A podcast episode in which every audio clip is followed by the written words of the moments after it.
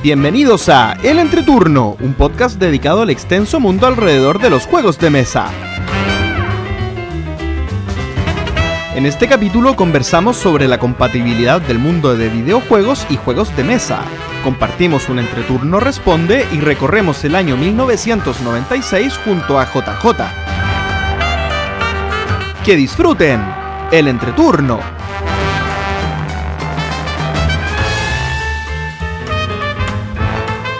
Hola, ¿qué tal amigos? Mi nombre es JP Gloria. Y yo soy Axel. y estamos comenzando el capítulo número 96 de El Entreturno. Estamos grabando el lunes 15 de marzo, el capítulo que no saldrá el martes 16 de marzo. ¿Cómo están chicos? Muy bien. Bien, bien, bien. Con qué, ganas de jugar. qué alegría que estén bien. Qué alegría que estén bien. Comparto las ganas de jugar, yo. Comparto, comparto. Últimamente han habido anuncios no muy felices para los santiaguinos. Para los que. No sé si santiaguino era la palabra. Para los que vivimos, desafortunadamente, en la capital de Chile. No, desafortunadamente no. Somos muy agradecidos de esta, de esta bendita ciudad, pero se ha, Sí. se ha portado mal en términos cuarentenísticos. sí. Fue chistoso porque en algún momento incluso pensamos en juntarnos a grabar y después a Sí. jugar. Y fue como. Cuarentena el fin de semana. Creo que, creo que la idea duró 20 minutos. Oye, es verdad. Es verdad, como que. Creo que lo dijimos y como que en 20 minutos después fue como, chiquillo, eh, no se va a poder. Nosotros haciendo castillos en el aire mientras el ministro nos tenía otra, otra sorpresa. Nos tenía la, la dura realidad preparada. Sí, Oye, bueno, pero algo se ha podido hacer, yo me imagino, en esto. Ya llevamos cinco semanas sin hablar, por lo tanto, me imagino que algo de agua ha corrido bajo el puente, ¿o no? Por mi puente ha corrido mucha, mucha, mucha, mucha, mucha agua. No la voy a contar porque ha sido mucha agua. Eh, y se me olvidó. Ah, bueno, les iba a contar algo- una cosa chistosa a propósito de la mucha agua que ha corrido. Comencé a hacer una actividad en Instagram porque me di cuenta que igual en esta sección al final hablamos de uno o dos jueguitos que hemos jugado en el, en el último mes. Y me puse a grabar lo que juego en la semana. Como las sensaciones de los juegos por semana. Por si acaso alguien se quiere pasar por el Instagram del entreturno. Invito a mis compañeros de podcast que también lo hagan algún día. Se metan por Estaría ahí. bueno. Estaría ¿Cierto? bueno. ¿Por qué no? Sí. La contraseña es muy fácil. Después se las cuento. Glorita 123. Podría ser, pero no. Que no sea como nuestras contraseñas históricas, digamos. Que, Oye, ¿Qué- si no... Si supieran cuál es nuestra contraseña, Es que, se morirían de la risa. Yo siempre me tiento y después me acuerdo, de verdad que no se pueden compartir las contraseñas. Así que no, no, no es materia de dominio público, lamentablemente, lamentablemente. Oye, bueno, si me permiten, les cuento qué fue de mi de mis semanas Adelante. lúdicas que no han sido demasiado eh, tristes como yo pensaba que iban a ser. Jugué algunas cositas bastante buenas. Voy a voy a comentar sobre uno de mis juegos favoritos que sería Le Abre. ¿ya? Afortunadamente pude jugar Le Abre después de mucho tiempo. Yo creo que más de un año y medio probablemente que no jugaba esta maravilla de juego. Eh, es un juego de V. Rosenberg de- del 2008. Ya tiene sus años ya. eh, de unos 5 jugadores, pero que en realidad es un juego que brilla. Mira, no sé, no sé en solitario, ¿ah? la, la verdad nunca lo he jugado en solitario, así que no podría decirlo. Pero sí lo he jugado de 2, de 3 y de 4. Y de 2 y de 3 es maravilloso. Lo he comentado ya bastante en el podcast, pero lo repito. Y de 4 no es una muy buena experiencia, la verdad. No, no, no es un juego que, que si yo tengo 4 jugadores voy a querer jugarlo. 2 y 3 eh, funciona magnífico. Yo lo jugué de 2 jugadores. em, que, que es una... eh, mi, mi favorito es de 3, pero de 2 funciona muy bien. Eh, no sé si dije que es de V. Rosenberg y es un juego en el que uno tiene que ir gestionando tu participación en un puerto francés. ¿ya?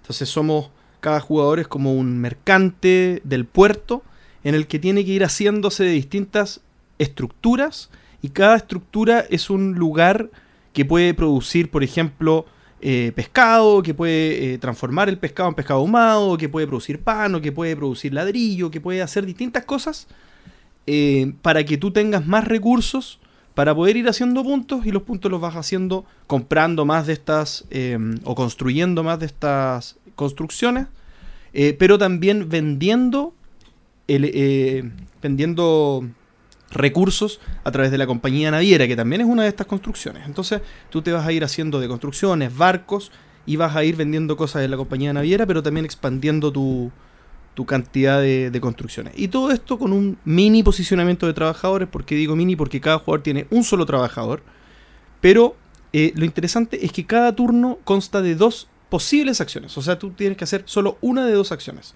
en la que una acción es o posicionar a tu trabajador en alguna de las estructuras que están construidas o sacar todo lo que se ha acumulado en una oferta, que cada turno se va eh, llenando eh, distintos eh, casilleros de una oferta. Por ejemplo, se va llenando el ladrillo, la, madera, el pescado, la vaca, el acero, etc. Entonces, con cada turno que avanza, la oferta se hace más suculenta, por lo tanto, es más atractivo sacar alguna de las ofertas que son gratis, obviamente es algo que uno, que uno elige hacer el turno, en vez de posicionar tu trabajador. Bueno, esto en una, en una serie de rondas, el que hace más puntos al final de la partida gana. Eh, fue por mucho tiempo mi juego favorito este, eh, ahora superado por, por, ya saben cuál, eh, pero es una maravilla. Yo la verdad, este juego agradezco tener dos cosas. El tiempo para jugarlo, porque es un juego largo que yo disfruto de, punta a punta, o sea, no es un juego que se haga tedioso. Y dos, alguien con quien jugarlo, porque no, no, es un juego para hacer sufrir a alguien que no, que no le gustan los juegos complejos. En realidad tiene... No es muy difícil de explicar, pero sí es un juego tedioso para alguien que no, no juega juegos más pesados. Así que si está la posibilidad con esos dos factores, yo recomiendo mucho Le Abre. Cierto que habíamos conversado alguna vez eh, hacerle una reseña a este juego, pero tenemos que darle partidas con Axel para poder participar. Sí, yo, tengo la versión digital y estoy. Puedo darle unas partidas solitarias hasta que me. hasta que me aburra. Sí, yo, yo jugado, jugué mucho un tiempo la versión eh, de, tablet. No, creo que era de iPad. Y, es, bastante buena. Tiene, tiene ciertas cosas que no que, lo hacen difícil, que es el, como el traqueo de, de, los turnos. Es como que si el otro juega muy rápido y tú quieres saber lo que hizo, eh, no, mm. es muy difícil ver como el log de lo que va sucediendo para atrás. Y eso me, desconcierta un poco, pero si uno está atento 100% al juego no debería ser un problema. Eh, pero eso, sí, está bien implementado en, iPad. Oye, y, y para terminar, eh, otro juego que, probé, que puedo decir muy brevemente primeras impresiones, porque lo jugué una sola vez, es un juego que no sabía de su existencia. Eh, es un juego que se llama Haspelnech. Ah. Oh. Oh. Haspelnech. Lo aprendí a pronunciar, creo. es un juego del 2015 del diseñador llamado Thomas Spitzer.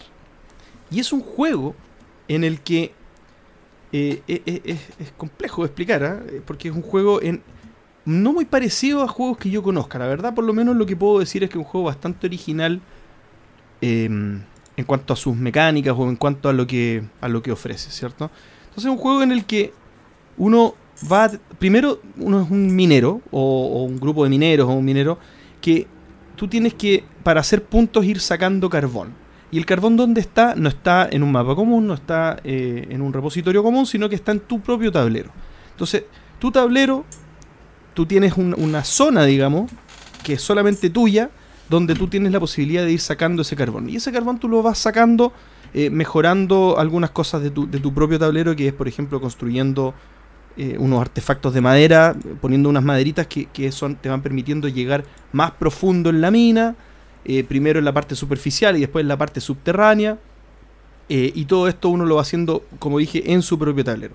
Pero es en el tablero común donde uno va compitiendo eh, por las distintas cosas que te van a permitir avanzar más rápido en tu propio tablero. Bien, entonces No es que no haya competencia, hay competencia, pero no es una competencia directa en lo que respecta a la extracción del mineral.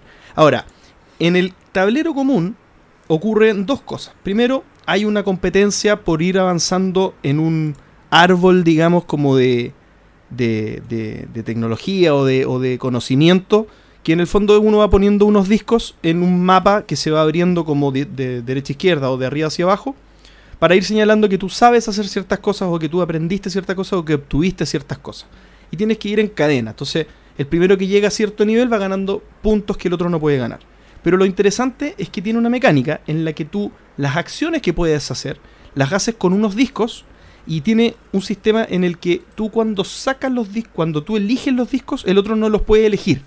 Eh, Es difícil de explicar cómo es la mecánica en sí, pero en el fondo eh, es como un, un tablero doble de, de- de- de- de donde eh, tú sacas una cierta cantidad de discos y si tú los eliges, el otro no los puede elegir, tiene que elegir los que sobren de ese casillero o eh, discos de, eh, del otro casillero que está al lado.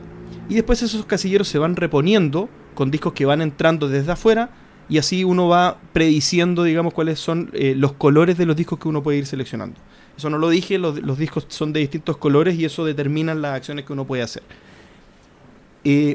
¿Qué puedo decir de este juego? Uno, me dejó buenas sensaciones, creo que es un juego que jugaría de nuevo. eh, nos no sé, cosas que a mí me gustan de un juego así, que te dejan pensando, te dejan conversando, te dejan eh, analizando con el otro jugador con el que jugué eh, qué cosas hicimos mal, qué cosas debería haber hecho distinto, eh, analizando las estrategias. Cuando el juego no me prende, ni ganas me dan de quedarme hablando, así que eso es una buena señal. Segundo, es un juego poco intuitivo, encontré, que, que igual, menos mal había dormido bien la noche anterior, porque no me, no me hizo clic en la cabeza, eh, quizá un poco por, por em, Tiene muchas malformación. zonas también. ¿Ah? Que tiene muchas zonas. tiene muchas zonas y quizá por malformación jugona, como que no pude relacionarlo con otras cosas, entonces me costó. Como que tal, tal vez eh, error mío, tra- trato de, de- hacerlo parecer a algo en mi mente y, y no me funcionó. O sea, es demasiado original, de verdad lo encontré demasiado original siendo un juego del 2015. Nunca había visto algo igual. Em, así que me costó un poco fluir en el juego. Pero dicho esto, eh, me gustó, quiero jugarlo de nuevo, tengo como, porque el juego es de Carlos y lo jugué con Carlos, así que tengo como. Eh, buenas sensaciones, Haspelnech. Yo este juego lo probé el, según BGG el 17 de septiembre del 2018. Por lo tanto, no me acuerdo de nada.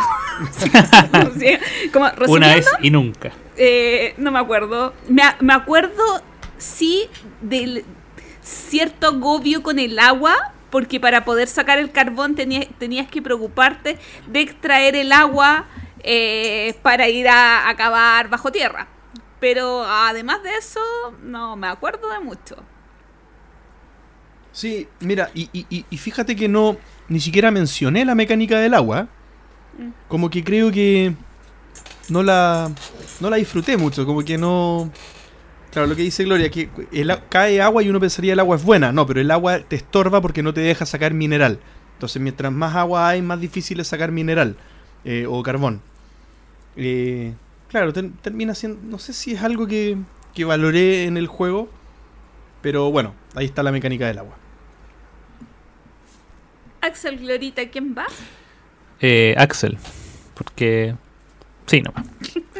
Eh, ya, de las cosas que. Bueno, he estado jugando hartas cosas en realidad. Eh, no solo porque ha pasado mucho tiempo, sino que porque de verdad he estado jugando harto, pero como la última semana estuve de vacaciones, traté de jugar como cosas que ya conocía po- porque y que fueran un poco más sencillas, pero independiente de eso, hay un juego viejo que redescubrí y que ahora tengo físicamente, que no lo tenía. Y otro que es más nuevo y que incluso Gloria nos, nos va a poder ayudar un poco. El, el primero es eh, Roll for the Galaxy, que si mal no recuerdo creo que tuvo que haber estado como en, en una de mis primeras listas como de juegos favoritos.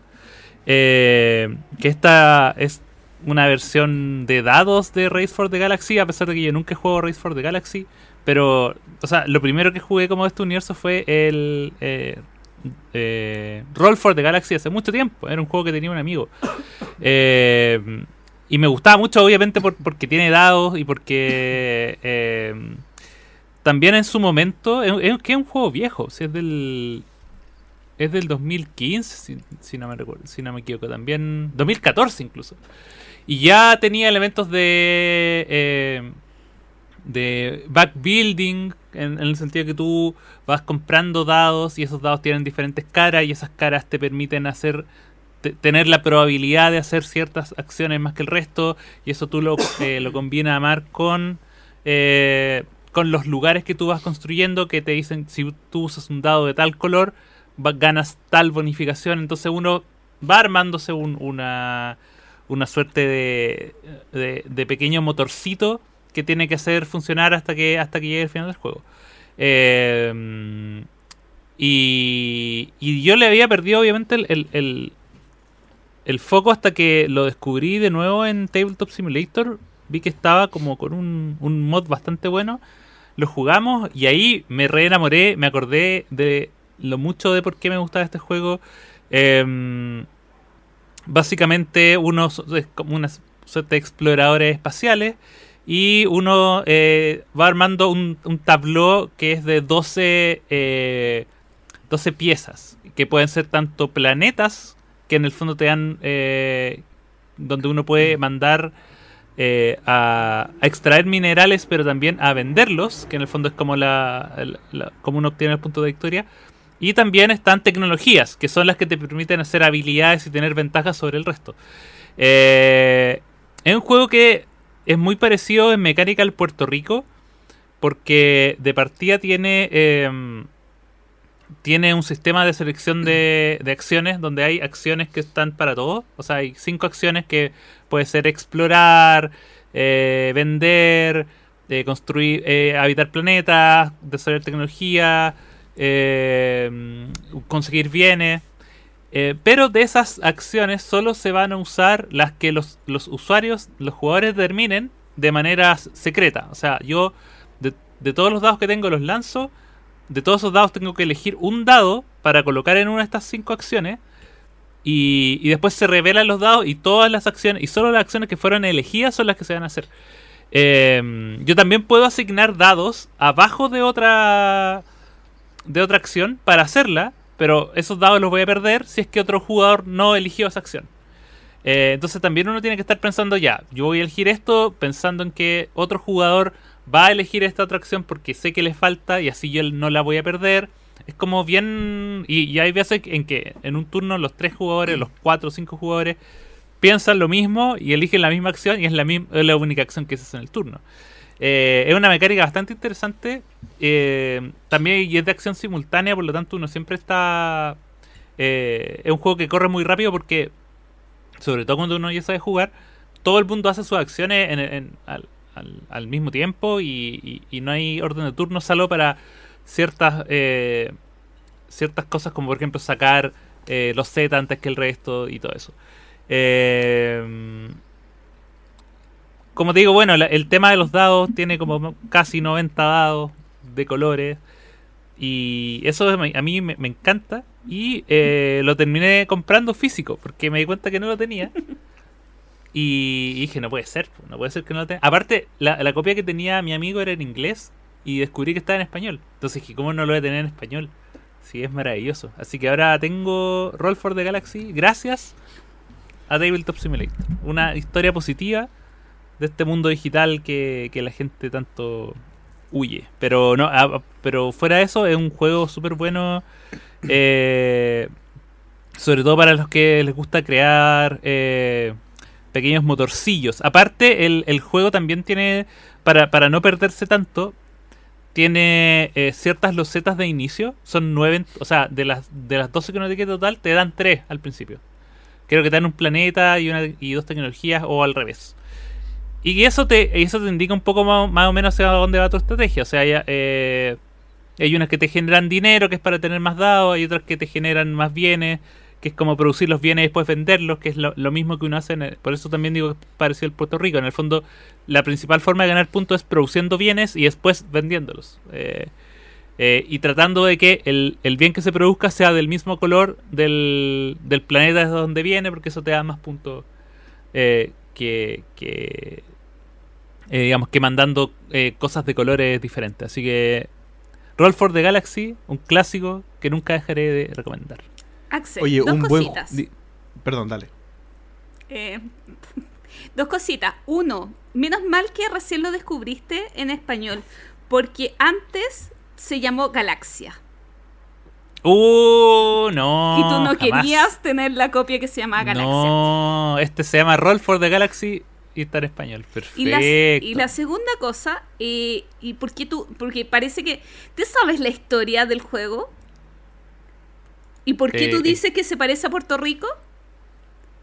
No. Yo no me sé muy bien la historia, pero estaba Puerto Rico, estaba eh, eh, Ra- Race for, for the Galaxy. Igual son de. Claro. Y cuando San se Juan. quiso hacer Ah. el San Juan, justamente, eh, el San Juan y el Roll for the Galaxy nacieron como de la misma, del, del mismo conjunto de autores, de la misma base, pero después se separaron para hacer una versión simplificada del Puerto Rico, San Juan, y una versión Claro. eh, un poco más compleja del San Juan en el ambiente de Race for the Galaxy. Algo así es la historia, que sería Roll for the Galaxy. Sí. Por eso, ah, por eso yo lo encuentro. Y como tiene dados, lo encuentro mejor. A pesar. Pu- Puerto Rico para mí es un juego que lo tengo mucho cariño porque es como. yo Es el juego que me inició de verdad en el. En el en este vicio de los juegos de mesa. Eh, yo le debo todo a Puerto Rico. Pero a pesar de ese ca- cariño nostálgico, Rollfall de Galaxy es, es otra cosa. Es otra cosa. Yo solo iba a comentar Y- que. Perdón, perdón. Sí, iba solo iba a comentar que. A mí me encanta Roll for the Galaxy, pero considero que está totalmente contraindicado para dos jugadores. No sé si lo Ah, has jugado además. de a dos, pero esta, esta maravilla que tiene esto que comentas de, de que uno va como tratando de leerle la mente al otro jugador eh, Sí. del dado que tiene que elegir para que, las, para que definir las acciones que se van a jugar en esa ronda. Cuando se juega de a dos hay un tercer dado que es eh, que se tira. En el fondo que Sí. se, se hace random y pierde toda la magia eso, porque en el fondo por suerte me puede salir algo que yo que realmente me beneficie mucho y al otro no. Eh, es totalmente anticlimático, así que jugarlo- hay que jugarlo de a tres creo yo, este juego. Sí, de 3 de tres a de 4 también es lo que yo lo he jugado. No, no, tampoco lo juego de 5 porque, claro, inclu- incluso en 5 podría darse que todo el mundo elija una, una acción distinta. Yo creo que la gracia está en, en que no estén todas las acciones disponibles, para que por lo menos haya un poco de, de miedo, de, de- de factor de que algo vaya a fallar. Exacto. Y ahí uno, uno, y uno te- vaya a... Incluso podrían como hasta ponerse de acuerdo de manera implícita a que cada uno ponga una acción distinta. Pues, jugando a 5. Pero jugando de a 4 ya tiene el miedo de que si alguien ya puso la misma tuya, ya se van a hacer tres acciones. Entonces ahí me, me gusta esa sensación. Y el otro juego que ya este más nuevito y que esto Gloria jugó en una, en varias, en dos de mis partidas es eh, el juego de la doble K, este jueguito que hecho por Ravensburger, que creo que salió el año pasado, si mal no recuerdo, pero que llegó a mis manos este año, después de un, eh, una compleja eh, operación de salvataje por parte de Amazon. No, no quería llegar nunca el juego. Eh, y es un juego muy sencillo, eh, un filler de 20-30 minutos que utiliza la idea de, de dominós que se colocan uno sobre el otro, pero que tiene una temática bastante eh, ya, yo diría que hasta ya podríamos hablar como de un género en sí que es de comida japonesa. Como está sushi roll, está ramen, está hay un montón de juegos basados en comida japonesa. Y Yubako es otro de esos. O sea, es un juego que temáticamente sobre armar ventos, que son estos como loncheritas con, con alimentos que quedan bien bonitos. Pero en realidad es un juego abstracto donde eh, lo que importa son las caras que tienen estos, estos dominos, que representan diferentes tipos de alimentos. Hay tomates, brócoli. Parte del entretenido del juego es adivinar qué, está, qué tr- tipo de alimentos están tratando de, ¡Es feo! no es feo, no es feo. Sí es eh, lo, que yo sí encuentro que es medio feo es que las piezas son de plástico y están como impresas por sobre y la impresión no es tan colorida como uno le gustaría. Entonces, eh, como que la impresión es media tenue, pero yo lo encuentro simpático.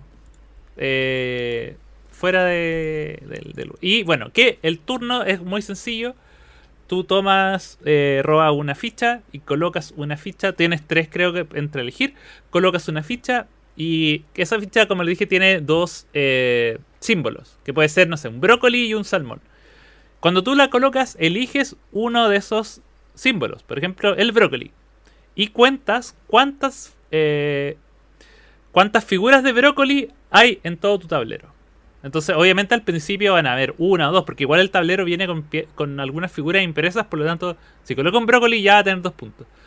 Pero obviamente después, con el, a medida que va pasando el, el- el juego, eh, tú vas acumulando más de estas figuras, por lo tanto, puede llegar a ser 7, 8 o hasta 9 puntos en un, en un mismo turno colocando una sola figura. Obviamente, tus rivales también van a saber, oye, si él está juntando brócoli, al momento de elegir en este draft de, de piezas, se van a querer llevar el brócoli, obviamente. Y ahí obviamente empieza el caos y la destrucción de este juego que es bien simpático y que también tiene otra, otra como eh, regla, que es que si tú colocas una pieza encima de otra pieza con las mismas figuras, eh, gana un bonus de 5 puntos, además de lo que puntuarías, digamos, por, por las figuras. Em, lo interesante de Yuboko es que, bueno, tiene, el, tiene varios modos de juego. El, tiene el modo tradicional, que es en, un, en una grilla de 5x5, lo cual te da harto espacio para, para trabajar, pero también tiene el tema de que como son dominó, eh, siempre te va a sobrar un espacio, porque es impar. Entonces tienes que, eh, tener ojo sobre no dejar que ese, ese espacio se vaya a entrometer, digamos, tu- en el resto de tu figura. Eh, y, lo, y el otro modo es, aún peor porque tú das vuelta el tablero y es un, eh, un tablero de 4x4, que es bastante más complejo.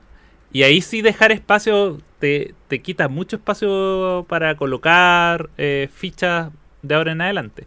Em, lo que quizás no les mencioné o, no se lo hice tan evidente es que obviamente cuando uno ya coloca una primera capa de fichas, uno puede colocar fichas sobre otras fichas y tú vas armando una, una montañita muy al estilo de, de Miyabi. De hecho, yo encuentro que esta es como una versión muy simplificada de Miyabi o como un juego que tú podrías enseñar antes de jugar Miyabi. Es como ya, aprendiste esto de que las fichas que se ven desde arriba son las que puntúan. Ya, ahora viene este otro juego que es un poco más cabezoncito y a mi gusto también un poco más eh, atractivo pero que también funciona con la misma mecánica de, drafteo, ese tipo de cosas. Bueno, y obviamente tiene fichas de eh, otra forma un poco más complejas. Yo lo encontré bastante entretenido, también tiene otros modos de juego donde, por ejemplo, mientras más alto sea el nivel de las fichas, más, puntúan. Tiene otros que no lo he probado todo, eh, pero así como el juego base, yo creo que es un juego bien liviano y bien entretenido. Eh, a mí me gustó harto, funcionó cuando lo jugamos con la Gloria. De hecho, jugamos dos partidas de inmediato. Funcionó con mi madre, lo cual es muy bueno porque ella eh, es media complicada. Cada vez más complicada con, con su gusto con juegos, pero este le gustó harto. Eh, lo- pero sí me, me reclamaba con- cuando yo le decía, oye, pero eso es un huevo, no, pues es un sol. O el pepino. Yo le decía, yo le trataba de decir como los nombres de las figuras por, lo- por la descripción que aparece en el manual y me decía, pero eso jamás ha sido un pulpo, jamás ha sido un tomate, eso es una estrella. Eh, pero fuera de eso, es un juego que eh, es bien, bien entretenido, interesante y eh, a mí me gustó harto, hartos puntitos también. Se da vuelta en el tablero y uno toma unas fichas con que va sumando puntos. Hay juegos que a veces fácilmente 100, 150 puntos. Así que, eh, nada, Gloria, ¿qué, qué quieres agregar? enamorada del dije. juego. o sea, me encantó. Es un juego sencillo, cortito, con ganas de jugarlo de nuevo. Me, me, me encantó. O sea, no me decepcionan para nada. Eh, yo había escuchado malas críticas del juego, así como... Como que a nadie le importaba, como que era el, el juego más malo que iba a sacar la doble K. O sea, era como Oh, no. de los tres juegos que iba a sacar el Spiel, era como, ah, y ese. Sí, ah, sí, iba a sacar otro. Ah, no, a nadie le importa. Y me encantó. Me- realmente me gustó muchísimo, lo necesito en mi ludoteca. Lamentablemente, como es Ravensburger, es complicado de conseguir, pero me encantó, me encantó, me encantó. Yo, de hecho, eh, debo decir que ese, jue- ese día jugamos dos juegos de la WK Y eh, me gustó más. Sí, jugamos también París, que Sí. era como mi más deseado del Spiel por ahí. Estaba en mi nómina de los más deseados y yo va con... Es que me gusta que con pocos componentes, sencillez, te dé un resultado así. Me, Sí. me gustó muchísimo. Sí. Eso. Yo, mis semanas lúdicas han estado bastante activas, salvo la última. Eh, eh, bueno, la semana pasada hice algo divertido que les voy a contar. Estuve repartiendo juegos. Sí, eh, me junté con la Cami. No, la Cami de Corruptia, otra Cami, la Cami de Chocolatec. Este juego de comestible, de palabras. eh, y fuimos a repartir juegos a distintos lugares. Fue un- una aventura bastante entretenida. Eh, aparte de eso, eh, me junté también en el dado con la Ketty. Y ninguna de las dos muy buena para jugar de a dos jugadores. Y, y jugamos tanto, tanto, tanto. Conversamos tanto, tanto, tanto. Que se me olvidó que el metro cerraba. Y más temprano. Y casi no, costumbre. y casi no alcancé a llegar en mi casa antes del toque de queda. Así de entretenida fue la tarde de juego. Pero, si vamos a hablar de juegos, dos juegos que quisiera destacar. Es uno que me prestó la Ketty. Cuando íbamos a juntar, yo dije, "Oh, hay un juego que tiene la Ketty, que está descatalogado y que yo necesito jugar. Y es Macao, un juego de Stefan Fell de hace muchos, muchos, muchos años, que fue reimplementado el año pasado en un Kickstarter con un nombre que no recuerdo, no sé si es Amsterdam o el otro. Y me encantó, me fascinó. ¿En serio? Y eso que el juego, o sea, el juego tiene dependencia del idioma, si no me equivoco es del 2008, 2000, por ahí, 2007, 2008. Lo Eh, averiguamos. y es tan horroroso. 2009. Es, ho- 2009. Es horroroso, es- está muy feo. Bueno, es un No juego Lea. feo. Es un juego Lea, al estilo Lea. Pero eh, me sorprendió de muchas formas. Por, por un lado, la, la forma en que tú consi- consigues materias o trabajadores. Yo, yo catalogaría, si bien tú re- recibes recursos, para mí son más bien trabajadores, porque se lanzan dados de diferentes colores y tú tienes que elegir dos de esos dados. Si tú eliges el 2 rojo, significa que en dos turnos más vas a tener dos recursos rojos. Pero si tú eliges el 6 azul, significa que en el turno 6 vas a recibir 6 cubos azules. Y hay un rondel que tú vas girando y que te va diciendo qué recursos recibes cada ronda. Si en una ronda no recibes recursos, penalización. Y eh, tienes que ir completando algunas tareas de unas cartas porque si se te llena el tablero con esas cartas que estás obligado a recoger, también te llevas penalización. Y estas cartas generalmente te piden más de un recurso, de un color de recurso, por lo tanto tienes que tratar de administrar esta rueda, este rondel, para hacer calzar los colores. Me llamó muchísimo, creo, em, me llamó muchísima me, me encantó, pero me llamó mucho la atención el uso de esta mecánica, de este rondel de recursos, porque no es algo habitual y es del 2009. Entonces, me gusta cuando me asombra algo viejo. Eso. Suena, suena freidor de cerebro esa, esa El mecánica. juego en general es súper sencillo. O sea, como en tu turno, dependiendo de los cubitos que tengas, las acciones que haces. Que puedes colocar, eh, como sacar una loseta, puedes mover tus barquitos, puedes moverte como en el track de primer jugador, que es el track de la muralla, como en casi todos los juegos de Fel. y, mm, y tienes que comprar una... Obligatoriamente tienes que llevar una carta a tu tablero individual. Y eso es lo que te da más presión, porque esas cartas tienes en tu espacio solamente puedes acumular cinco cartas. Y si no cumples las cartas que te van, te pueden dar beneficios, eh, son puntos en contra al final del juego. Y, y también puedes comprar puntos. Pero solamente puedes comprar. eh, eh, es curiosísimo. Es como un sistema que, que uno lo ve en Notre Dame también, que es eh, de sumar puntos en las cartas y dependiendo de eso va a ser como el, el valor en monedas de los puntos de victoria que puedes comprar. Onda, eh, hoy te cuesta Ah, 7 es verdad. monedas comprar 5 puntos de victoria, pero en la siguiente ronda te puedes co- costar 2 monedas comprar 8 puntos de victoria. Y eh, encontré que era brillante en tantos aspectos, en tantos aspectos era innovador, aún ahora, siendo feo, pero aún ahora lo encontré tan innovador que me enamoré. Y no lo tengo y ni lo tendré. Axel, ¿algo que comentar? No, eh, sí, eh, o sea, estoy de, acuerdo con, con lo que dice Gloria, es súper buen juego.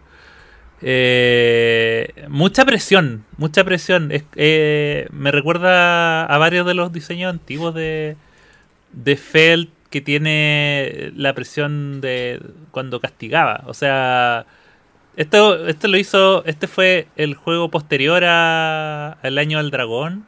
Entonces todavía andaba con esa maldad en su mente de, de tenerte presionado a tener que cumplir ciertas misiones o tener que cumplir ciertas eh, cier- o, o- o tener que en el fondo armar tu juego para para no ser castigado y no perder. Porque lo, lo, lo, lo interesante de este sistema de la del- de los dados que lo primero es que son dados que todos los que no se llevan, o sea, todos los todos los jugadores pueden usar el mismo dado, eh, los mismos valores de dados, lo cual lo hace mucho más flexible, pero también en el fondo te da esta te obliga a estar pensando primero en la urgencia de lo que te pide, pero también sin dejar de lado el el el, eh, La el tener que planificar tus turnos para, para poder hacer cosas, porque cada uno de tus cubos básicamente te permite hacer más acciones. Mientras más cubos tengas, más acciones vas a poder hacer. Eh, y más, más cartas vas a poder cumplir. Entonces, si estoy pensando solo en el próximo turno que me falta, voy a perder porque no voy a poder bajar cartas. Y a la vez, si planifico mucho, si planifico turnos muy grandes hacia adelante, en los turnos cortos voy a quedar corto. Y, y me va a pasar algo malo. Entonces, es un juego que con una presión constante, pero pero también es tan sencillo porque en realidad, eh, a pesar de, o sea, yo creo que compensa esta presión constante con una poca cantidad de acciones y con una poca profundidad, o sea, digamos, no tiene la cantidad de acciones ni la profundidad de, de Trajan, ¿cachai? Eh, que también tiene un, un castigo, pero pero acá es mucho más sencillo porque las acciones que uno tiene que hacer, todas involucran estos cubos. Y es como, ya si no tengo los cubos suficientes para eh, ponerme en una ciudad, bueno, podré gastarlos para hacer que ava- avance mi barco. Porque aparte Ah, los bueno, cubos yo- no los yo- puedes acumular. Eso, eso, sí, a eso yo también. Los cubos no se pueden acumular. Entonces, tampoco, entonces esa, esa planificación tampoco es tan a largo plazo. No puedo decir ya voy a juntar 15 cubos para y con eso me, me quedé hasta el final. No, porque tengo que usar esos 15 cubos en ese turno. Y si no tengo cosas para usarla,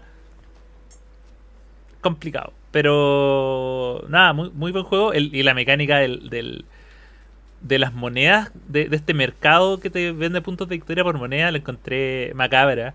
Porque de verdad uno, uno al principio, bueno, como era nuestra par- primera partida, en el primer turno gastamos plata y dijimos, "Oh, supongo que estará bien a este precio, como 5 monedas por 7 puntos de victoria. Axel. Pero después eran como 3 tres, tres monedas por 8. Axel, n- en nuestra segunda partida, no, no recuerdo bien, pero salieron como tres monedas por ocho en el primer turno. Y fue como, miren, les contamos, y, y con Ramón nos matamos de la risa y fue como, chicos, lo que ustedes tienen que hacer ahora es comprar esto, porque nunca más va a pasar.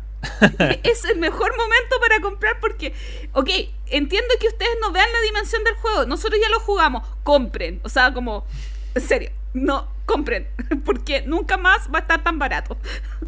Fue muy Sí, chistoso. después, después te, te piden, no sé, 6 monedas por 5 puntos. Eh, es- esa, esa mecánica la encontré muy, muy interesante porque le, le- le agrega un, un factor de, de, claro, de saber ya, bueno, estoy juntando monedas, tampoco, de que no me sirve juntar monedas. En el fondo este juego te, te enseña que acumular es malo. Es un juego anti-acumulación. Y, y nada. No, muy bueno Macao. Oye, Sí. me lo vendieron, ¿ah? De, de verdad que me lo vendieron. Suena bien. No, y el problema es que te lo vendimos, pero en BGG lo debes encontrar a 300, a, a 100 euros, 150, Pero, no pero ¿y sé, la versión nueva? con despacho Chile por 200, Amster- por 300 Amsterdam. euros. Amsterdam, Amsterdam. Despacho Chile 200 o 300 Bueno, euros. pero eventualmente, eventualmente. No, pero tengo la solución. Hay que hacer cuenta que, que es un juego de evitar la cerda. Entonces ahí uno paga 150 de- de dólares. Sí. Oye, el otro juego que les voy a hablar, pero lo voy a hablar más por encimita, es Pan Am. Es un juego eh, donde distintas... eh, tú er- controlas líneas aéreas y tienes que controlar rutas. Vas construyendo... Y es un juego muy sencillito de colocación de trabajadores, pero que tiene como un tema de colocación de trabajadores y subasta, en cierto modo. Porque yo coloco el trabajador en, para generar un aeropuerto don- en el costo de dos monedas, pero si otro jugador se coloca encima, pagan, se paga después, pero eh, comprometiéndose a pagar cinco, me quita mi trabajador y yo tengo que reposicionarlo en el tablero. Eh, lo que pasa es que Panam se va a expandir y tenemos... Yo no me leí las reglas, Axel creo que se las leyó, aunque no lo he jugado. Sí. Eh, como que tenemos información eh, privilegiada de que Panam va a ser la mejor aerolínea del universo. Entonces, lo que- como nosotros tenemos unas pseudos concesiones, vamos haciendo como concesiones de eh, aéreas. Y, em, y Panam se va a ir extendiendo y comprándonos esta- estas concesiones. Y nosotros vamos ganando recursos. Eh, Se ha hablado mucho de estos juegos, muy entretenido, pero yo algo que quiero destacar es que a mí no me gustan los juegos que tienen cartas de venta. Me molestan, me, ponen incómoda, los encuentro demasiado zarosa, etc. Y acá no se nota nada. Es- encontré que está sumamente nivelado el tema de eh, las cartas de evento. O sea, como que realmente son eventos suaves, lógicos. También tienes el azar de un dado que te dice hacia dónde Panam se extiende. eh, y, es un juego sencillo, entretenido. Me, me, me gustó mucho, tiene demencia el idioma, igual que Macao. Pero nada que una foto con Google no pueda solucionar para uno que es ñurdo en, el idioma. ¿Qué otra cosa más comentar de Panam? Eh, bueno, el tema de posicionamiento de trabajadores, tú vas comprando aviones que, tienen mayor alcance, hay algunas... eh, pasa igual que eh, en Macao, que en el último tu- en, la última fase de- del turno tú puedes comprar acciones de, eh, de, de, de Panam. Bueno, gana el que tiene más acciones de Panam al final del juego. Entonces, ¿qué tanto yo administro, guardo la plata para comprar más aviones, para comprar, eh, para participar en estas pseudo subastas, para hacer aeropuertos, para comprar cartas o compro más acciones de Panam? Entonces, e- ese equilibrio es muy entretenido y aparte pasa también, oye, muy similar a Macao, pasa también con Macao que el precio de Panam puede subir o bajar por, por las cartas de evento. No son cambios drásticos, pero el oportunismo de cuándo gastas el dinero y todo eso es muy divertido y bastante recomendado este Panam. Anuncios, y tenemos varios anuncios bien cortitos eh, muchos anuncios que dicen últimos días. Así que vamos con los de últimos días. Recordar, ya lo hemos dicho hasta el cansancio, que eh, el 31 de marzo finaliza el concurso Llévalo a la Mesa, organizado por eh, Fractal y Neptuno, válido para Argentina y Chile, donde puedes enviar tu Roland Rive y puedes ganar un contrato de diseño. JP, ¿cómo va tu Roland Rive? No, mira, imagínate que he jugado cuatro juegos en, en cinco semanas, así que a- a- asumes, asumes bien si piensas que no he diseñado nada últimamente. Pucha, JP. Yo, yo, yo ahí pensaba que iba a ser tu juego el ganador. Pero bueno, otro año será. Otra También eh, se supone que en marzo va a finalizar este proyecto de ludoteca solidaria que busca llevar muchas ludotecas a diferentes lugares del país. Yo acá tengo una cajita armada eh, que voy a mandar a Valdivia con juegos. Así que estoy esperando que un amigo me traduzca unas reglas de un juego en inglés. Si quieren participar, busquen en Instagram Ludoteca Solidaria. Y ahí pueden ver cómo apoyar este proyecto con plata, con juegos o con muchas otras cositas más. Seguimos con los anuncios.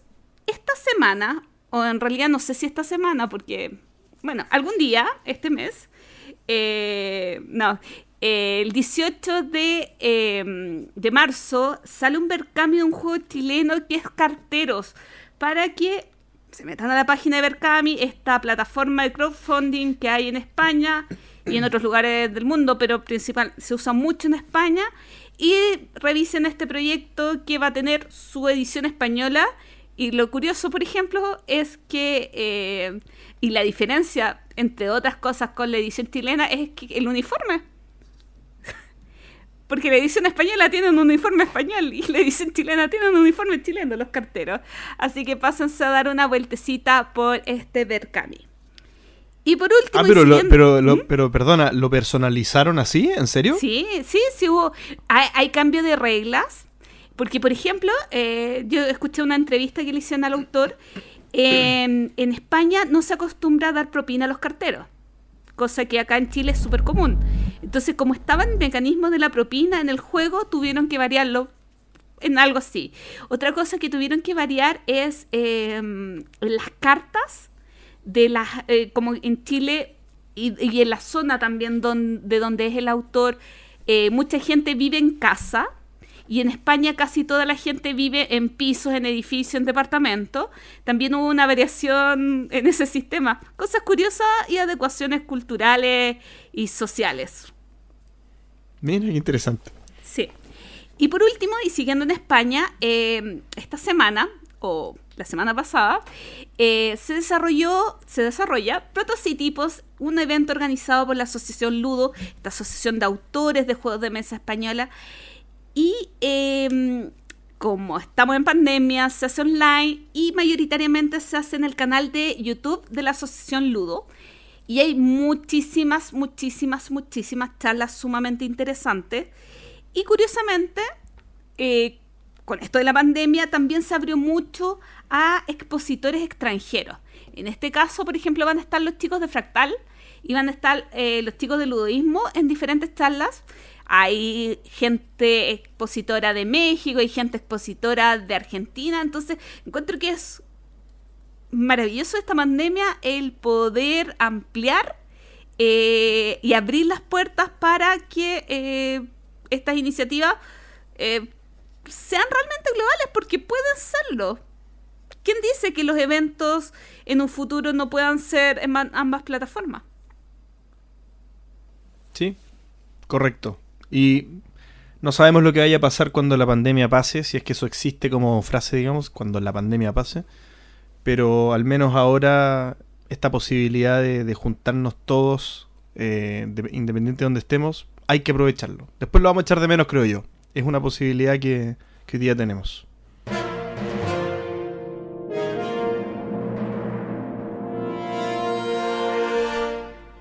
El tema de la semana y en esta oportunidad los juegos de mesa y los videojuegos. ¿A qué nos referimos con, esta, con este tema, con esta reflexión que vamos a hacer? Es que esto son dos hobbies que pudieran ser completamente distintos, pero la idea es conversar un poco de cuáles son los puntos en común que habría entre estos dos hobbies, y principalmente entre las personas que conforman estos dos hobbies, los jugones eh, de videojuegos y los jugones de eh, juegos de mesa. Bien, entonces el, primer, el primer planteamiento que quería poner en la mesa, eh, o, que, o, que, o, que, está, digamos, para, que pongamos en la mesa, es qué tan compatible son estos dos hobbies. Bien, que, en cuanto a, a poder mantener los dos. Bien, mm. ¿qué tan compatible es que alguien pueda ser un asiduo jugador de ambos? Eh, yo soy un asiduo jugador de ambos. Así que yo soy, yo soy. O sea, es compatible. Yo soy la prueba evidente de que es compatible, pero. Em, pero con, con dedicación. O sea, es como. Básicamente es a las únicas dos cosas que a las que te puedes dedicar. o sea, un tercer hobby en mi vida ya sería empezar a hacer malabares. Pero. O sea, no podrías tener un podcast, por ejemplo. Claro, sería, sería complejo. Pero yo creo que. Eh, yo creo que son compatibles. eh, en la medida que uno mantenga el. El espíritu de jugar. eh, de juntarse a jugar con amigos, ya sea videojuegos u otras cosas. O sea, yo creo que hoy en día es más difícil que antes porque hoy eh, todas las relaciones sociales que uno mantiene con videojuegos son prácticamente en un 90% digitales Eh, y online. Me- ah, obviamente siempre son digitales, pero, pero online. Entonces, cuando uno tiene un grupo de amigos con los que juega FIFA, con los que juega Street Fighter, o con los que juega Fortnite o Call of Duty, son amigos que probablemente, no sé, eh, se conocen de la pega, son am- amistades de antes, se conocieron en internet y se mantienen de manera virtual. Y, y, y- y juntémonos a jugar esta noche y se conectan y pasan horas jugando, pero es todo digital. Por lo tanto, la opción de tú eh, llevar a ese mismo grupo a una mesa a, disfrutar es mínima. Eh, no, no así cuando uno tiene un juego que uno puede disfrutar, eh, digamos, el, jugando en una misma pantalla, eh, haciendo noches de juegos donde uno puede mezclar, jugar videojuegos, eh, videojuegos con juegos de mesa, que es lo que, por ejemplo, yo hago. Eh, eh, y en ese sentido va a vender mucho de, esa, de esa costumbre. Y, por lo mismo, si bien es cierto, yo soy un convencido de que se puede hacer, cada vez es más difícil por, por, por lo mismo que te estaba diciendo. Eh, y esto por lo general, voy a ser súper específico, la gente que, que, que tiene consolas de Nintendo y que, y que sigue la ruta de Nintendo de las cosas, que es la consola donde se juega más en vivo y menos en online, porque el online es más penca que el otro y hay menos opciones para jugar. Eh, yo creo que ahí está la mayor cantidad de, de- posible gente que se pueda traspasar al mundo eh, haciendo un, un traspaso, digamos, más o menos eh, un traspaso que sea natural, que sea orgánico, por decirlo de otra manera.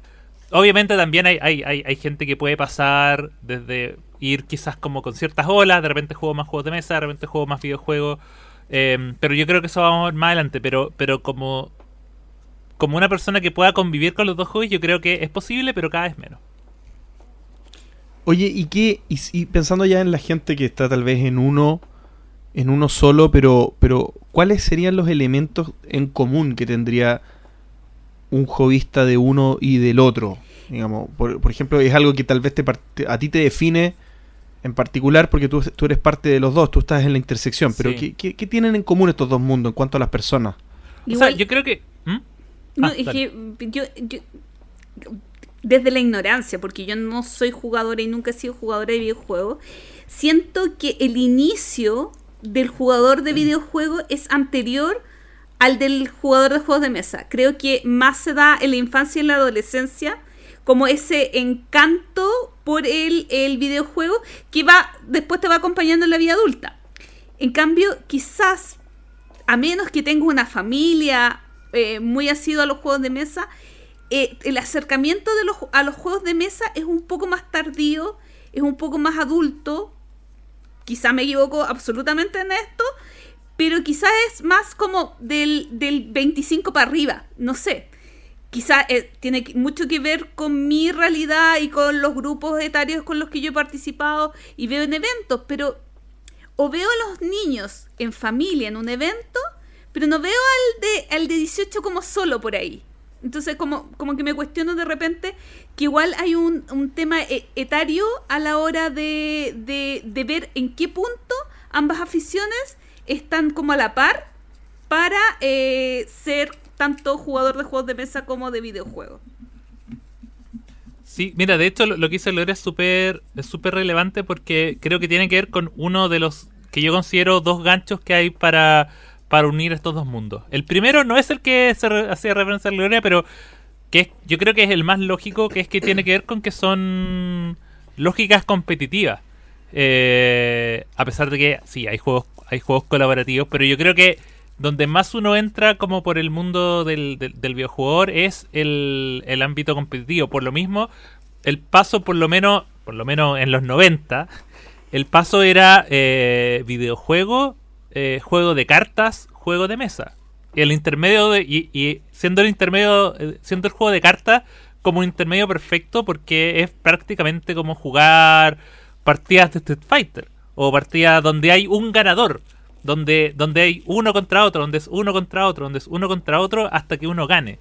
Eh, esa lógica como y, también yo recuerdo que había torneos donde la gente se juntaba a mirar cómo otras dos personas se enfrentaban en la final del, del, torneo de la tienda eh, de la misma manera en que uno iba a, los flippers a ver cómo jugaban Mortal Kombat el, más seco del, del barrio que nadie, eh, esperando que alguien lo sacara de la máquina entonces esas dos esas dos como esas dos eh, visiones de la competencia están súper presentes en, ese, en esa área y después ya el pasar de un juego de cartas a, un juego de mesa es, es cosa de tiempo, ahí es cosa de tiempo, pero yo, yo creo que eso en su momento fue lo que, lo que hizo que mucha gente cambiara y hoy en día se pueden hacer el salto porque también hay juegos tan competitivos o que tienen esa misma lógica como de, oh, yo quiero ganar que están disponibles para, para el resto.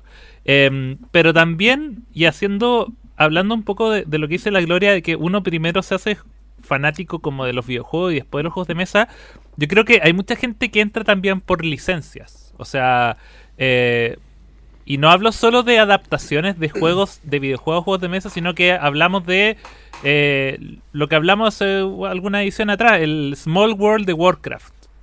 Eso es un juego que está hecho para la gente que ya es fanática de Warcraft y que, y que quiere una oportunidad para entrar al, juego, al mundo de los juegos de mesa con un juego que con una fórmula que está probadísima, es un clásico. Te están haciendo jugar un juego del 2010, pero no importa, porque sabemos que es un buen juego y que tiene adaptado eh, eh, la imagen, el lenguaje, la, eh, las razas, las mecánicas, un poco más también parecía.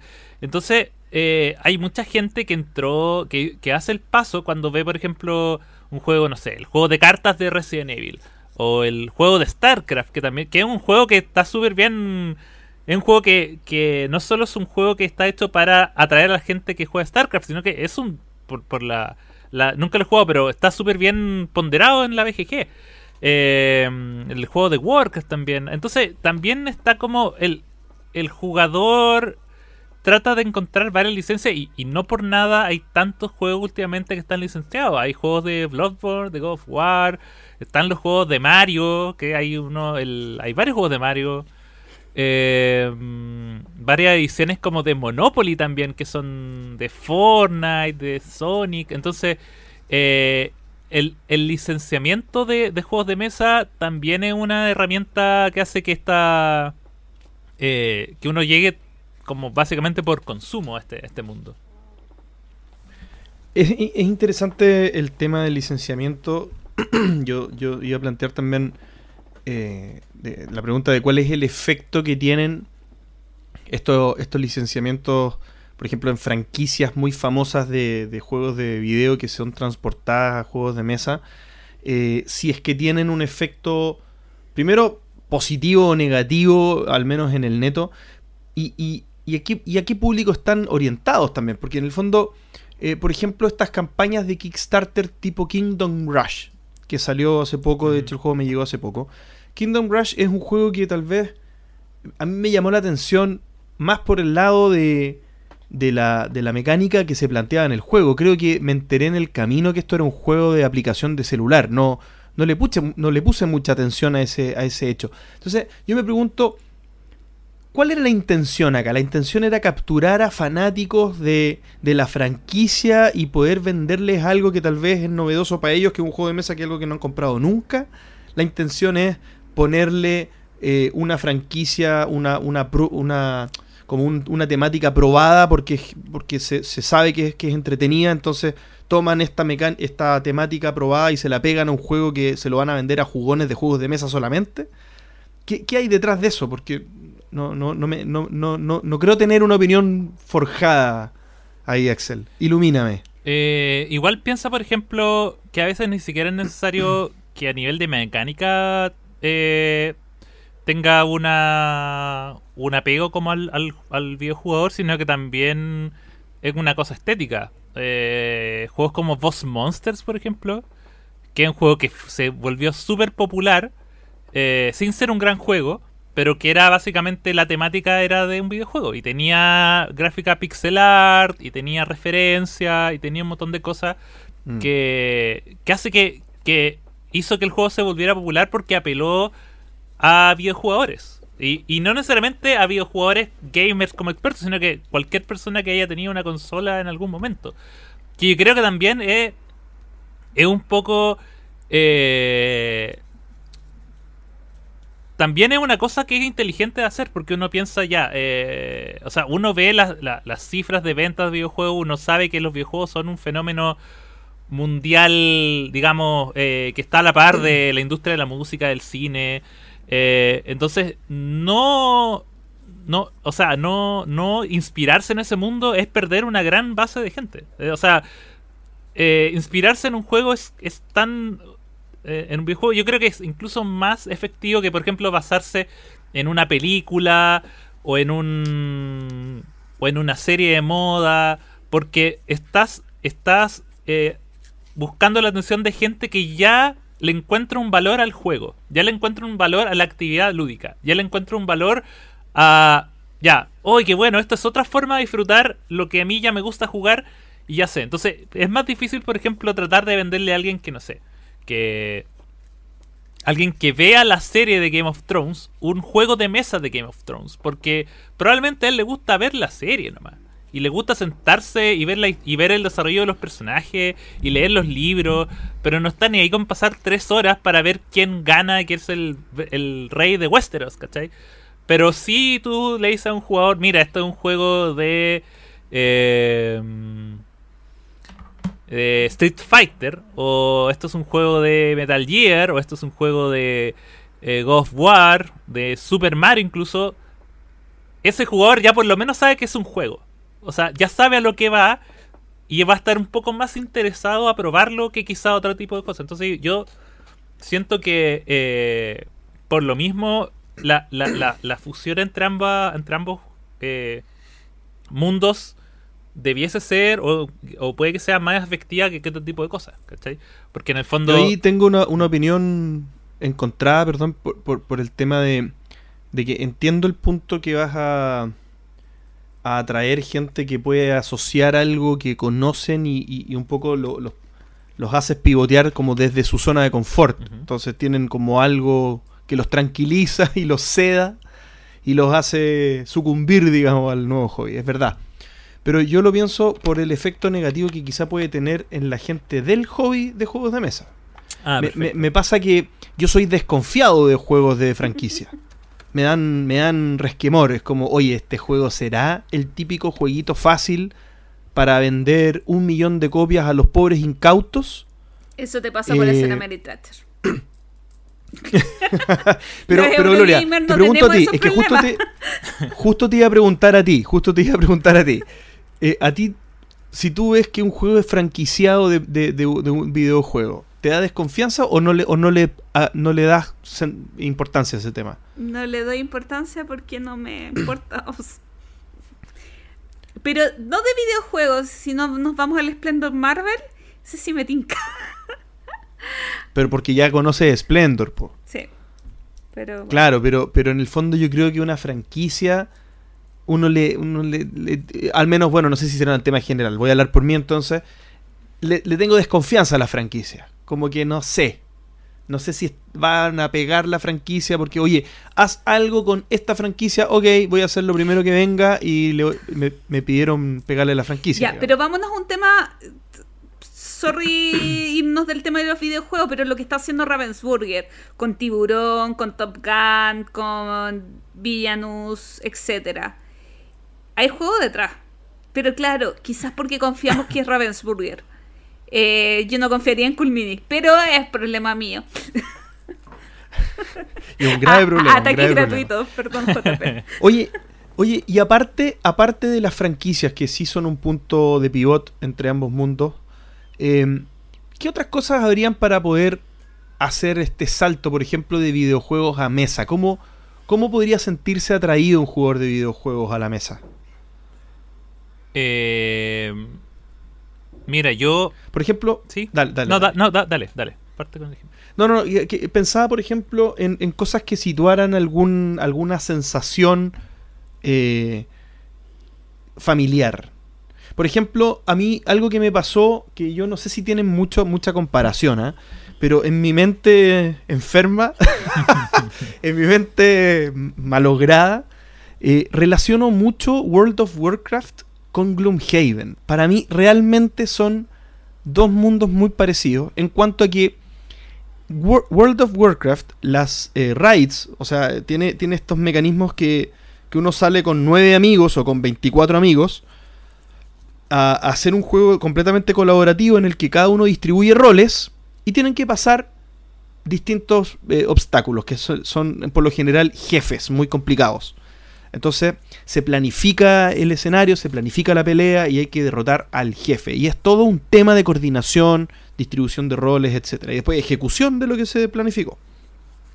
Y Gloomhaven es más o menos lo mismo, es un, una, un- una especie de Ameritrash, pero en realidad es bastante estratégico, bastante euro para hacer Ameritrash, en el que uno tiene que planificar este puzzle que se presenta. Y tiene que distribuir roles, ejecutar bien y pasar no solamente un jefe, pero sí el escenario.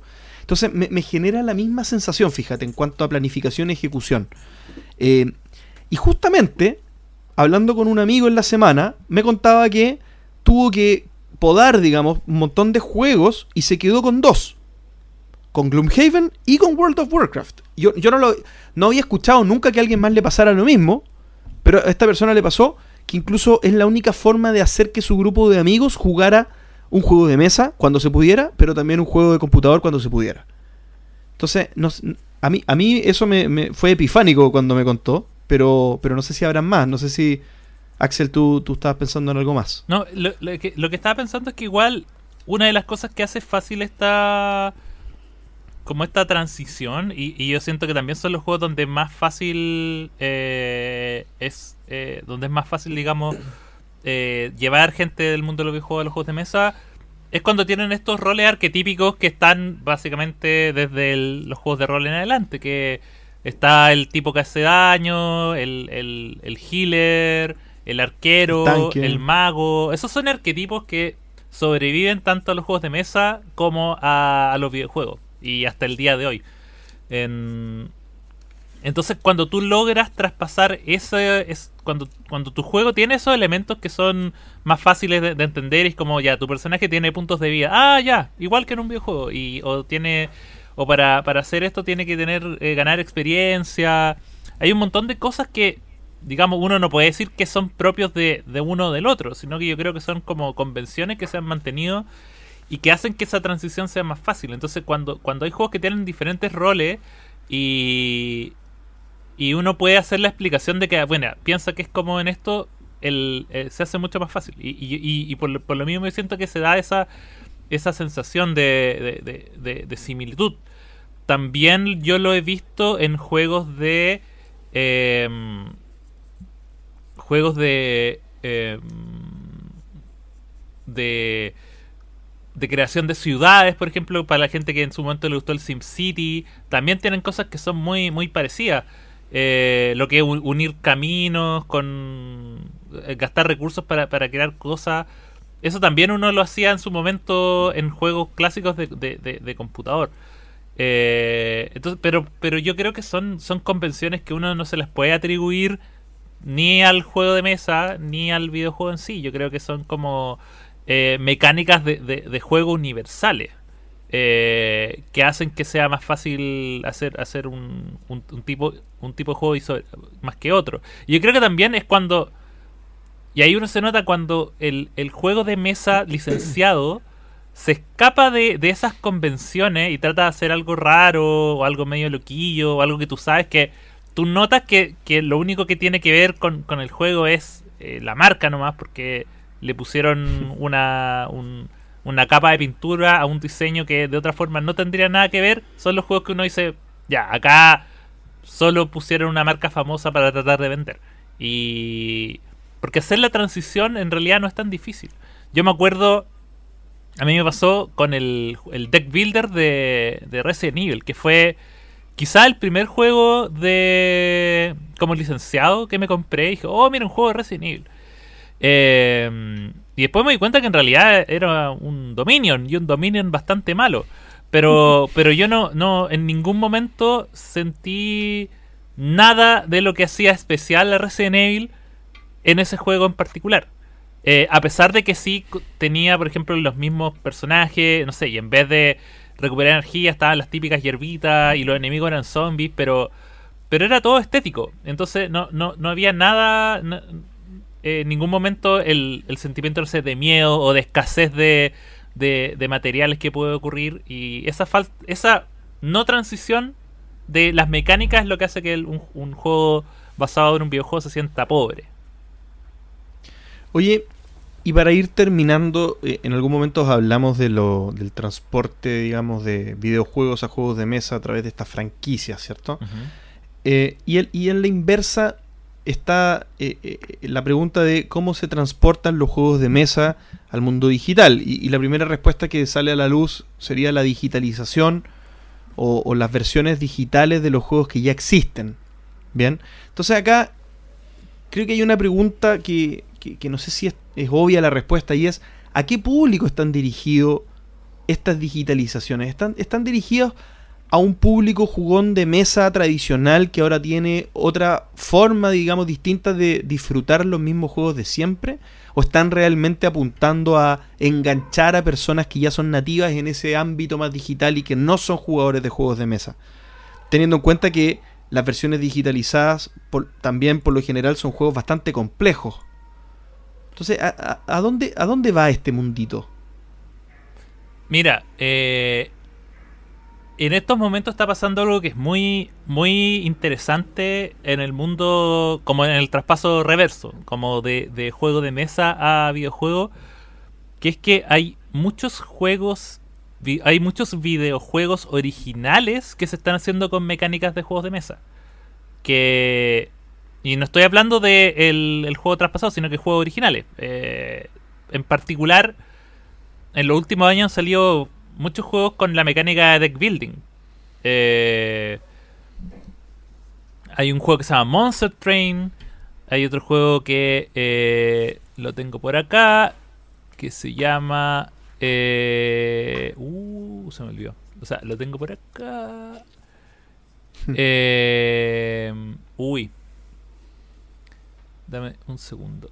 Eh, Uno que te muestra como en como en plataforma que vas ah, peleando con unos bichos. Slade Spire. Slade Spire. Ese. Slade Spire. Eh, hay otro juego que salió ahora hace poco que se llama Fighting in Small Rooms. Que son juegos de carta. O sea, son deck builders porque eh, tú vas avanzando por, por mazmorras con mazos que parten con 10 cartas, pero en la medida que tú vas eh, derrotando enemigos vas ganando más cartas. Eh, después entras a tiendas donde puedes eliminar, comprar cartas y vas armando combos de la misma manera que un deck builder, pero obviamente con mecánicas que solo pueden estar presentes en un videojuego. Por ejemplo, este tema de que uno avanza y se encuentra con un enemigo al azar, y estos enemigos también te atacan de vuelta y pueden colocar efectos que, no sé, eh, efectos de daño y modificadores hay una onda, digo, muy, muy grande con este tipo de, juegos que utilizan cartas y utilizan el azar y, utilizan el tener que crear mazos de cartas para hacer un videojuego que está basado en eso. Y lo interesante de esto es que en el fondo tú puedes pasar.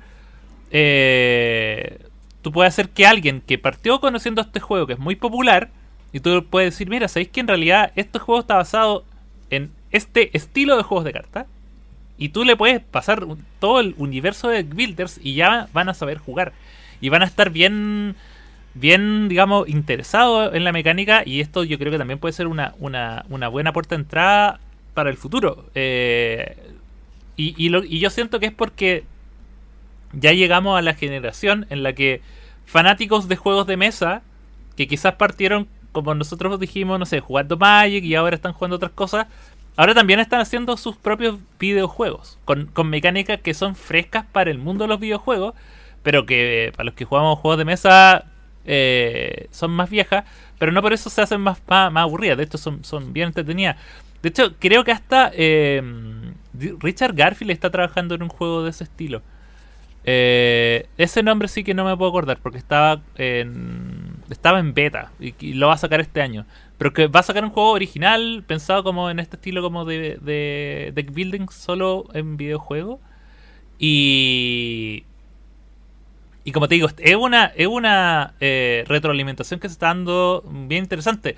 Otro, otro fenómeno también que fue Among Us, que el juego quizá uno de los juegos más hablados del año pasado, es una versión digital del de Hombre Lobo, Mafia, Resistencia. de un juego de roles ocultos. Es un juego de roles ocultos hecho videojuego.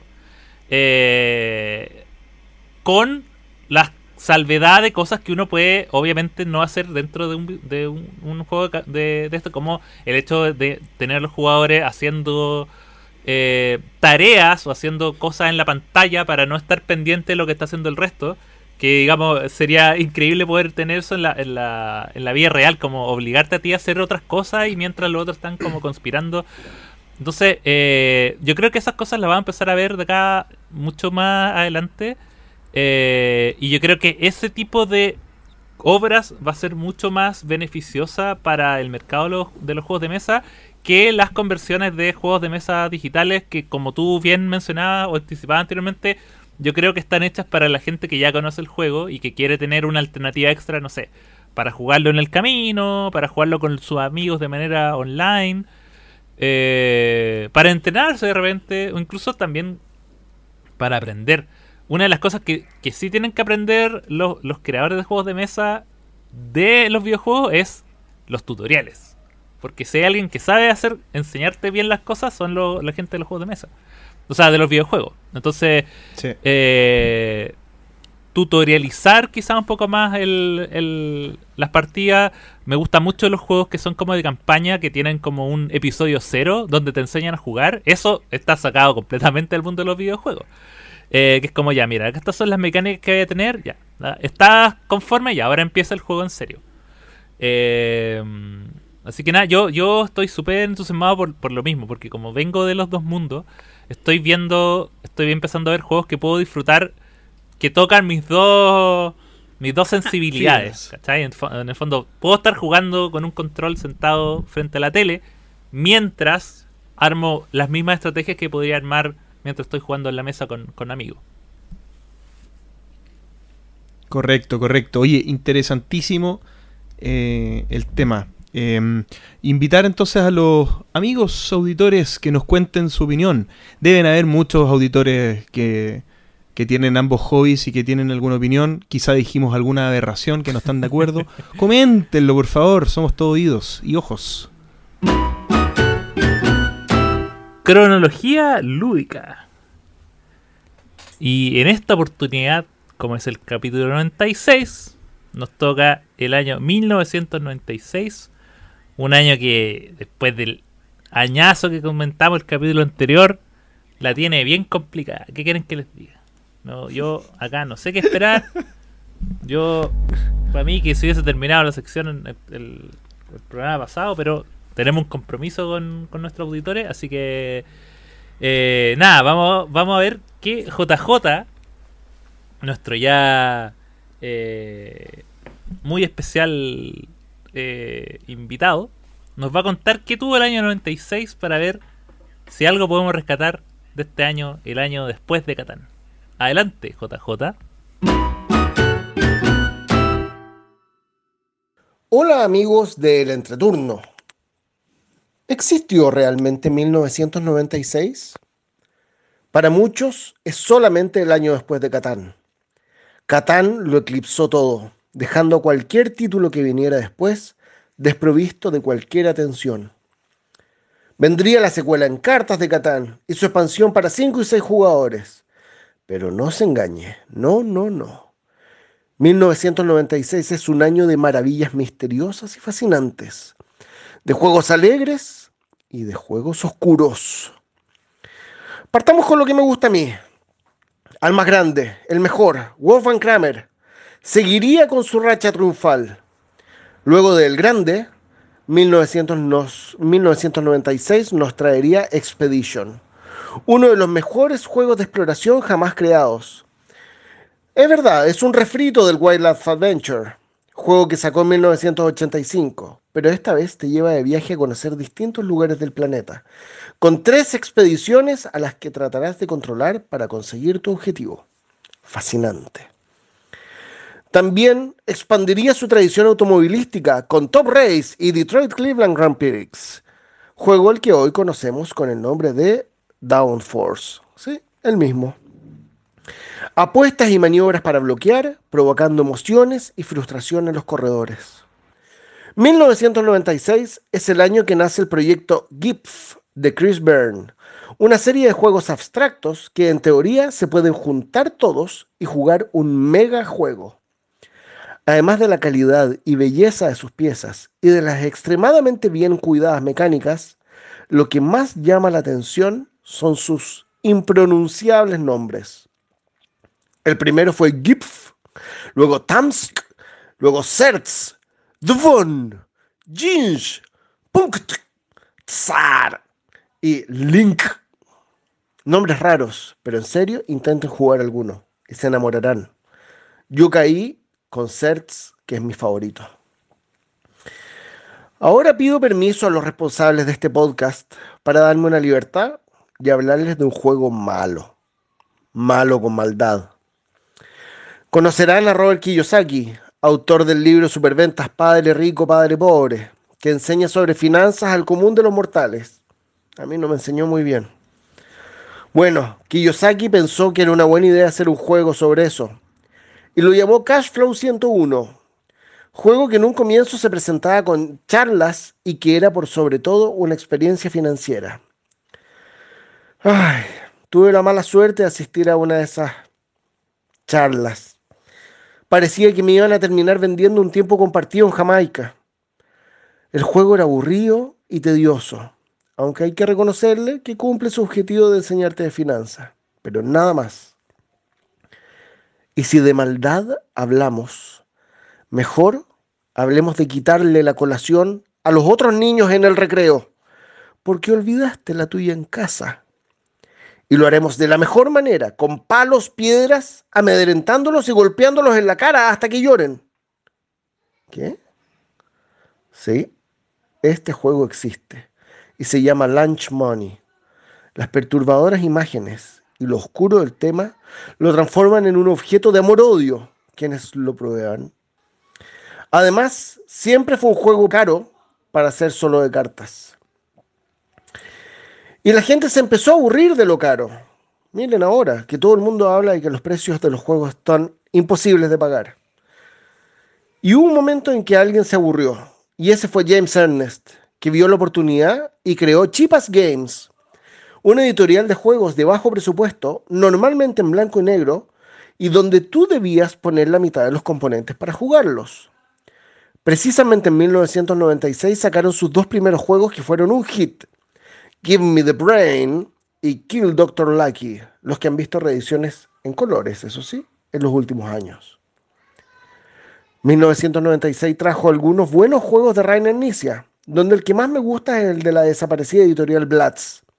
Ese juego se llamó Members Only, un club de caballeros, y viene con una mecánica única de predicciones, donde estos elegantes caballeros del club apuestan qué tantas veces un evento ocurrirá. Y esos eventos son cosas tan variadas como el tipo de sombrero que se verá más en las carreras, o como cuántas veces lloverá en el mes. Typical English Bets. Mención especial para dos juegos de cartas que siguen siendo el deleite de mi familia. El simplísimo Five Crowns, tan simple como el Carioca que quizás hasta lo reemplazas. Y donde irás tratando de hacer tríos y escalas y donde el número de cartas que tienes en tu mano será el número del comodín de la ronda. El otro es el Reibach Co. de Alan Moon. ¿Lo conocen o no? Ticket to Ride. ¿Ah? ¿Ah?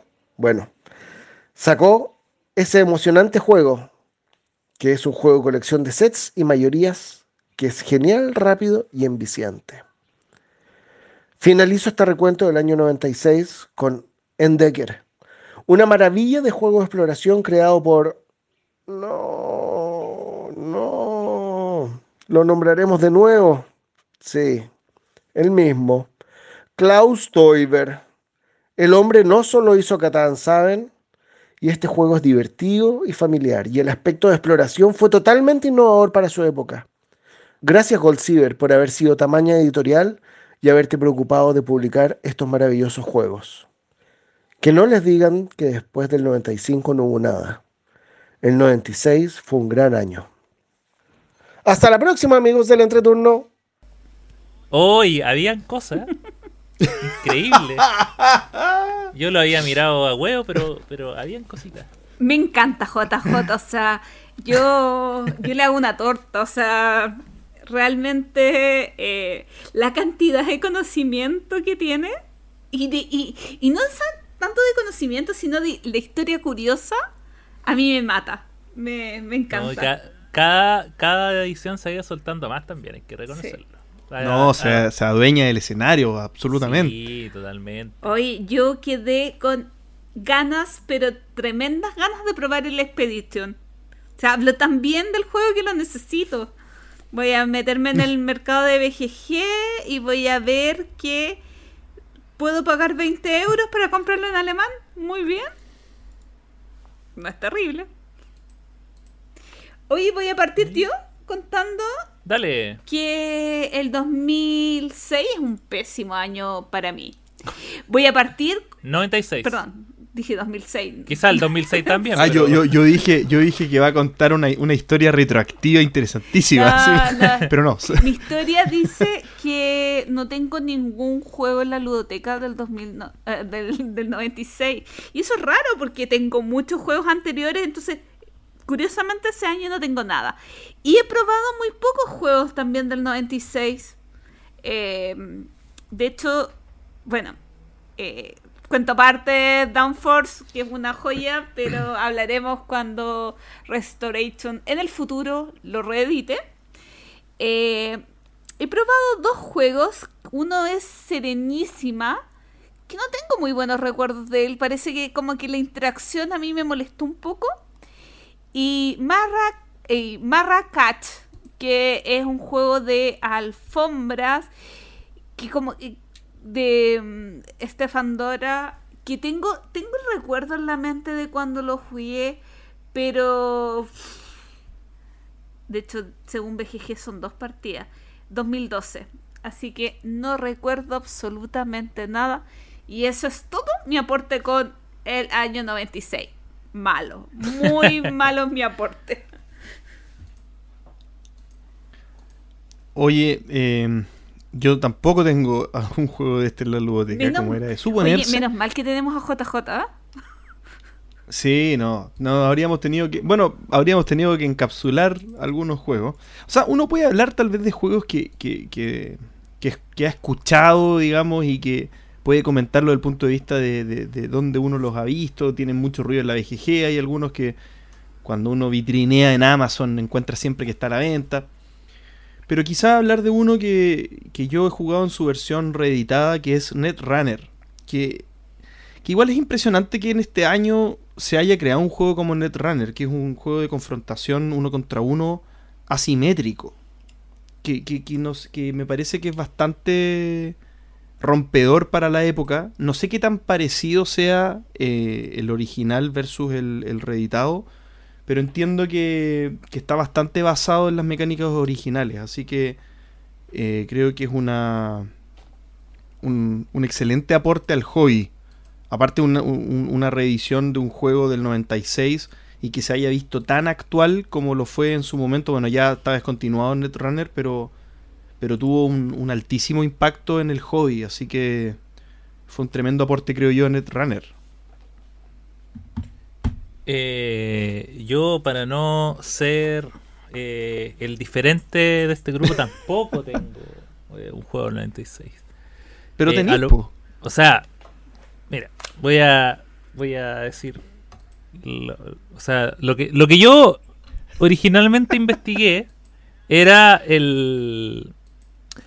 El Kill Doctor Lucky, que es un juego que siempre me ha gustado la premisa. Lo jugué una vez en un bar de, de juegos en Praga, donde estaba y dije, necesito jugarlo. Y es un juego súper tonto, pero, pero es muy entretenido porque es como, el, es como jugar club, pero al revés. En el fondo, hay un personaje que uno tiene que matar y tiene que llevarlo a la habitación donde uno pueda matarlo y usar su arma. Em, pero lo chistoso es que el resto de los jugadores puede tirarte cartas para que. Y esto se llama Doctor Lucky porque es un personaje que está a punto de morir y se salva. pero se salva gracias a la acción de los otros jugadores.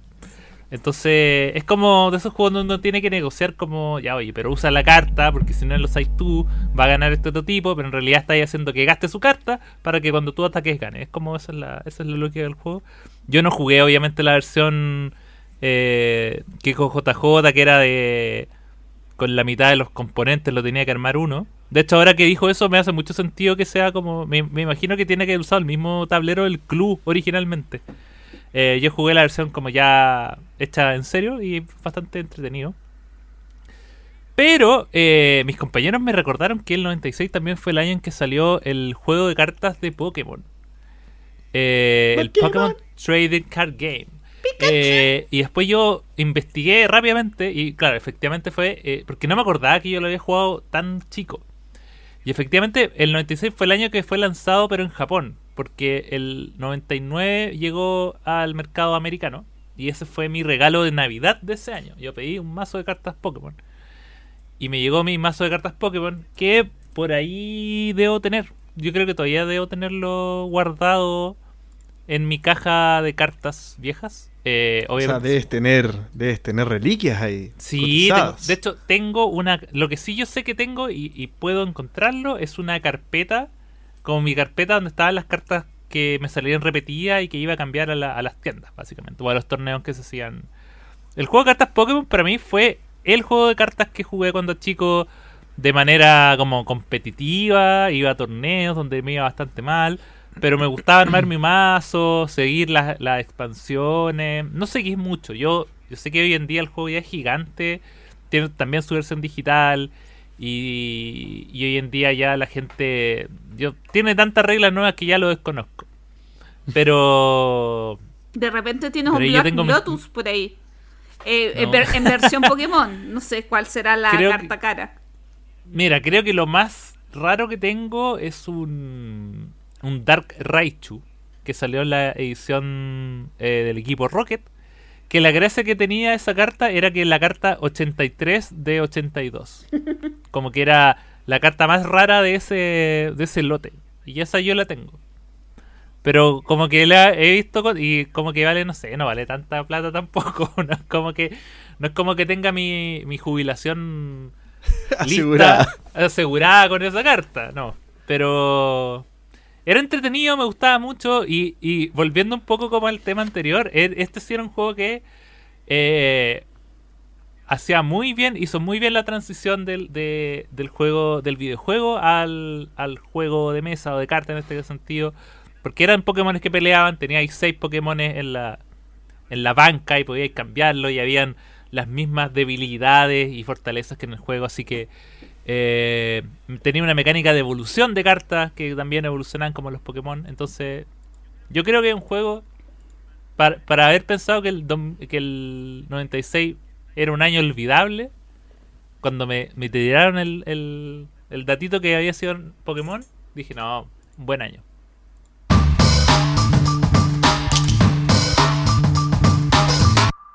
El entreturno responde. O como se llama en inglés, The Entreturn Response. The Interturn Response. The Interturn Answers the questions. Cierto que yo digo el entreturno responde. Ah. Pero Te lo cedo, te lo ya. cedo, dice Gloria. te los- es que te salió muy bonito, Sí. Axel. Ah, El entreturno gracias. Responding. Responding, Entreturning Responding. Ya, vamos con las preguntas de la gente a través de eh, las redes sociales del Entreturno. Ustedes ya las conocen: Facebook, Instagram, Discord, todo. Víctor Mandujano, por ejemplo, nos pregunta: ¿Cuál sería el recorrido de tres juegos para pasar de jugadores cooperativos a competitivos y no romper amistades en el proceso? Uh, Partir de lo más general a lo particular, antes de decir tres juegos, yo creo que tiene que ser un euro que sea solitario multijugador. O sea, ojalá con la menor interacción posible para que no hayan roces, roces de más. Como que evitar mecánicas tal vez, obviamente, de Take That. Eh, y quizá evitar algunas mecánicas de posicionamiento de trabajadores o, o, o que pudieran, digamos, que tus jugadas sean desmedro del beneficio del otro. Ahí. Yo ahí siempre le voy a ir a, a abstractos tipo azul, tipo Claro. Yugaco en su momento también. Como ese tipo de juegos más. ¿Pensaba lo mismo o quizá Eh. un roll and también? También, sí. También. Juegos de su Carpe Diem. Yo igual pensaba como en igualdad de condiciones, incluso juegos, o sea, el euro que al final con poca interacción, que no deberías perder amigos, incluso juegos como más light en el sentido, por ejemplo, Dixit, que te da la sensación de colaborativo por más que sea competitivo. Eh, también juegos de destreza como el Junkart, que en Mm. realidad como que Maple eh, te Circus. estás di- Maple te estás- Circus. Sí, te- se estás divirtiendo, o sea, en realidad es importante ganar. No, porque es tan entretenida la actividad que estás realizando que se olvida la competencia. Y el otro que había puesto es el Camel Up como juegos de iniciación livianos que te meten en la competencia, pero sin, sin ese, esa mala leche o ese conflicto latente. Sí, yo voy a sumar eh, Nidavellir también. Mi juego. Mi juego de este año hasta el momento. Grande. Diego Guerra dice: ¿Cuál es el juego más esperado de lo que resta de este año para ustedes? ¿Tienen un juego más esperado? ¿Lo decimos al mismo tiempo? ¿Se puede decir al mismo tiempo? No, es al mismo tiempo. No, te digo porque todos vamos a decir el mismo, ¿no? Es claro que Frosthaven. ah, ¿no? No. Ah, perdón, perdón. Yo iba, yo iba a decir eh, de categoría desierta. Yo el juego que más espero, ya conversé de él en un capítulo en entreturno porque lo jugué en Tabletopía. Y, o sea, y creo que es el que más espero en este momento, que es el mercado de Lisboa. Me encantó. Me encantó en Tabletopía y creo que eh, necesito jugarlo en físico y queda como un mes, un mes y medio para que salga. Así que lo quiero. No, yo, yo espero que la vida me sorprenda. Sí, es, es raro la pregunta, ¿eh? porque, bueno, no sé si es rara la pregunta, pero, pero quizá uno lo responde como del acceso que tiene uno a ciertos juegos. Yo, yo nombraría un par que, que ya están en el mercado, pero que por lo Mm. que he revisado en Chile todavía no se pueden obtener. Claro, en este caso, por ejemplo, no sé, Calico yo lo estoy esperando.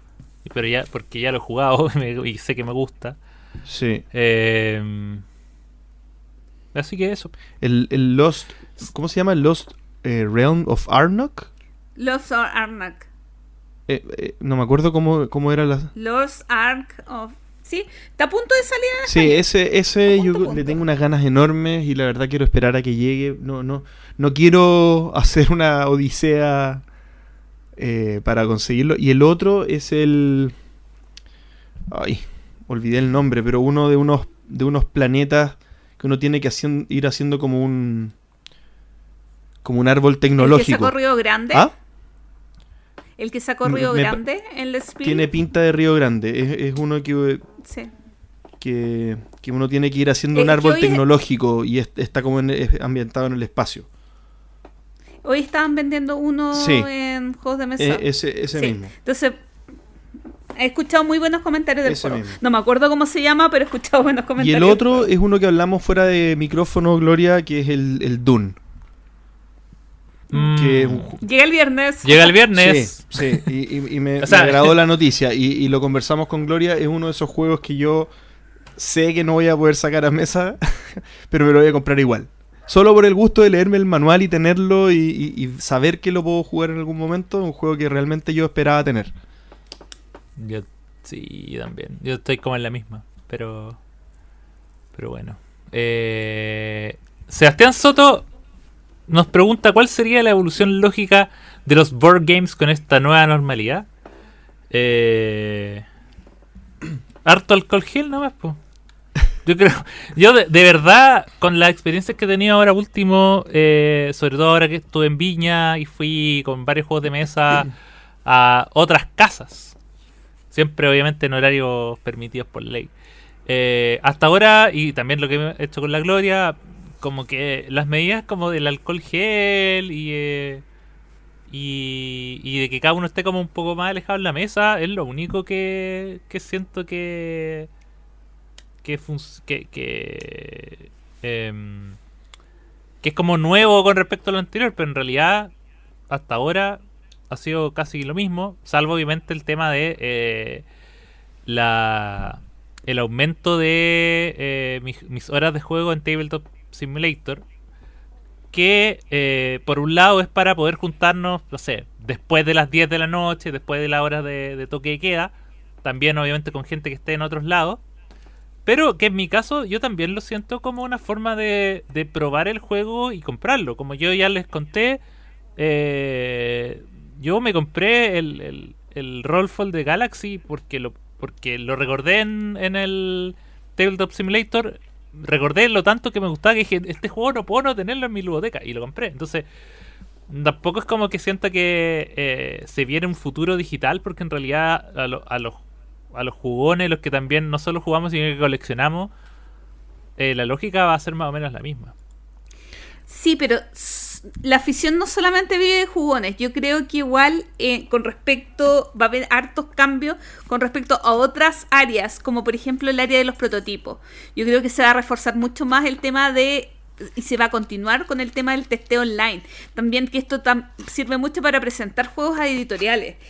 Eh, también creo que eh, lo que conversábamos, por ejemplo, de, del evento de Ludo que se está desarrollando ahora, creo que los eventos van a tender a tener su parte mixta, a tener su versión online, además de la en, vivo, y, tratar de, de lo que se aprendido en la pandemia, utilizar esas herramientas. Y eh, algo que no hemos conversado y que tampoco da para conversarlo tanto, pero que Asmodía haya comprado eh, Borgen Arena eh, habla mm. de que algo apunta a la industria por ahí y, y, que si da un paso así es por algo. Yo creo que es por la base de datos, pero no importa. sí, yo quería complementar.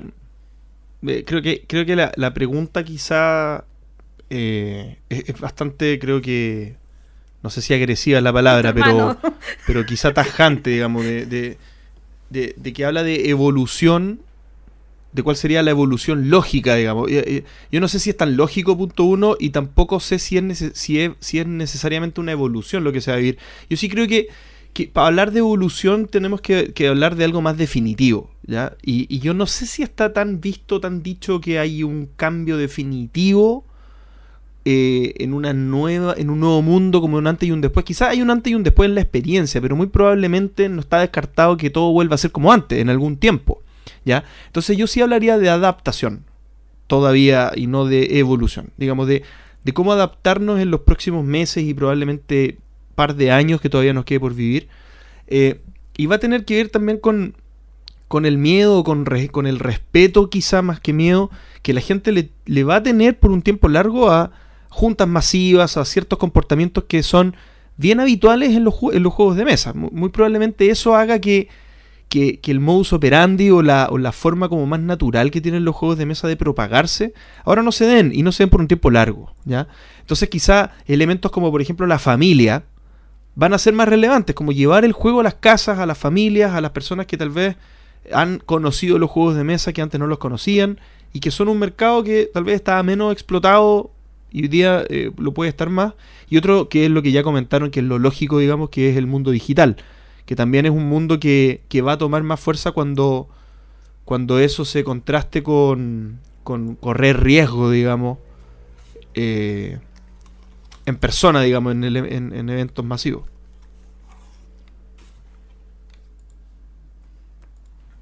Eh, uy, se me perdió. Ah, siguiente. Eh, ahí está. Eh, Jesús Gustavo Gutiérrez Laura dice: ¿Qué opinan del crecimiento de la comunidad latinoamericana y cómo impulsarlo en, pa- en países como Paraguay? Eh, Oye, primero, Es como... perdón, dale nomás, Gloria.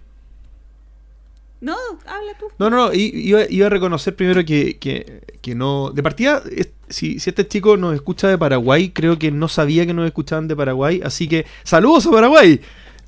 Saludos amigos de Paraguay. Saludos amigos de Paraguay. Eh, muy contento de que nos escuchen en Paraguay, si es así.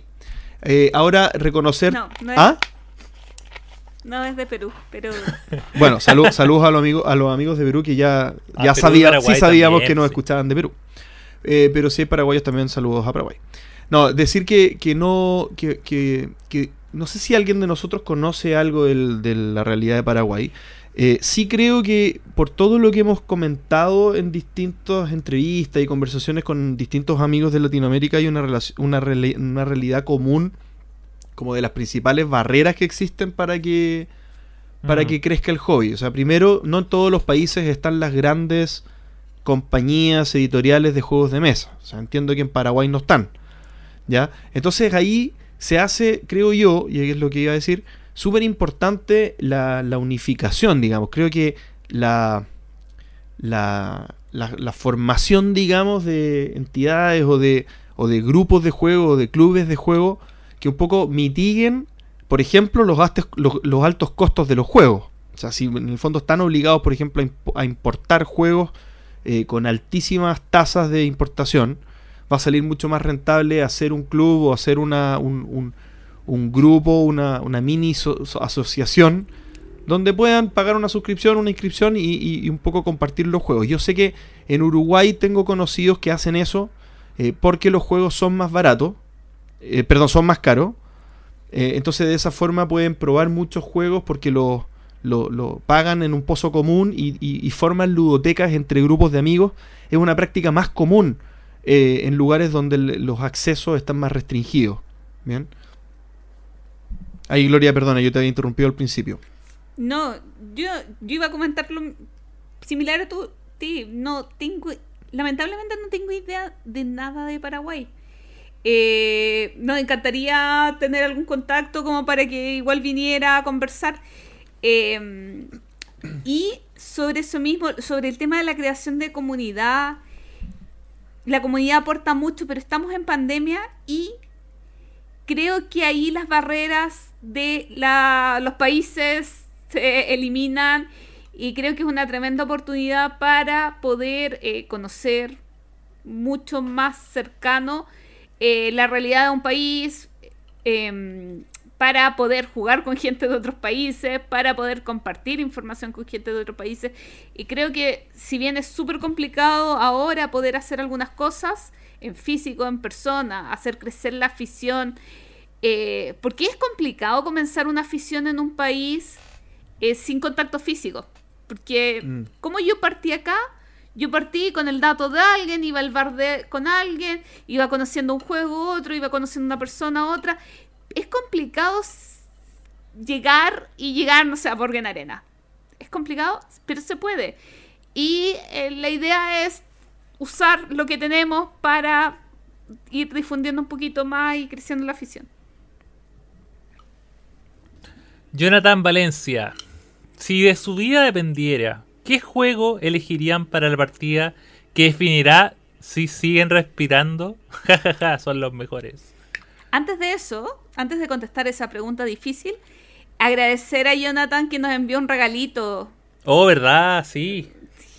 Eh, JP todavía no lo tiene porque por pandemia no me he juntado con JP, pero yo tengo colgadas mis llaves, incluso tengo colgadas unas mascarillas con forma de maple eh, en el porta llaveros que nos regaló Jonathan. Para mí es el cuelga mascarillas. Ese es el, el uso que le dimos a este a ese regalo. Así que muchas gracias, Jonathan. Para, Yo- para mí es A todavía una foto. Pero ya pronto será mío.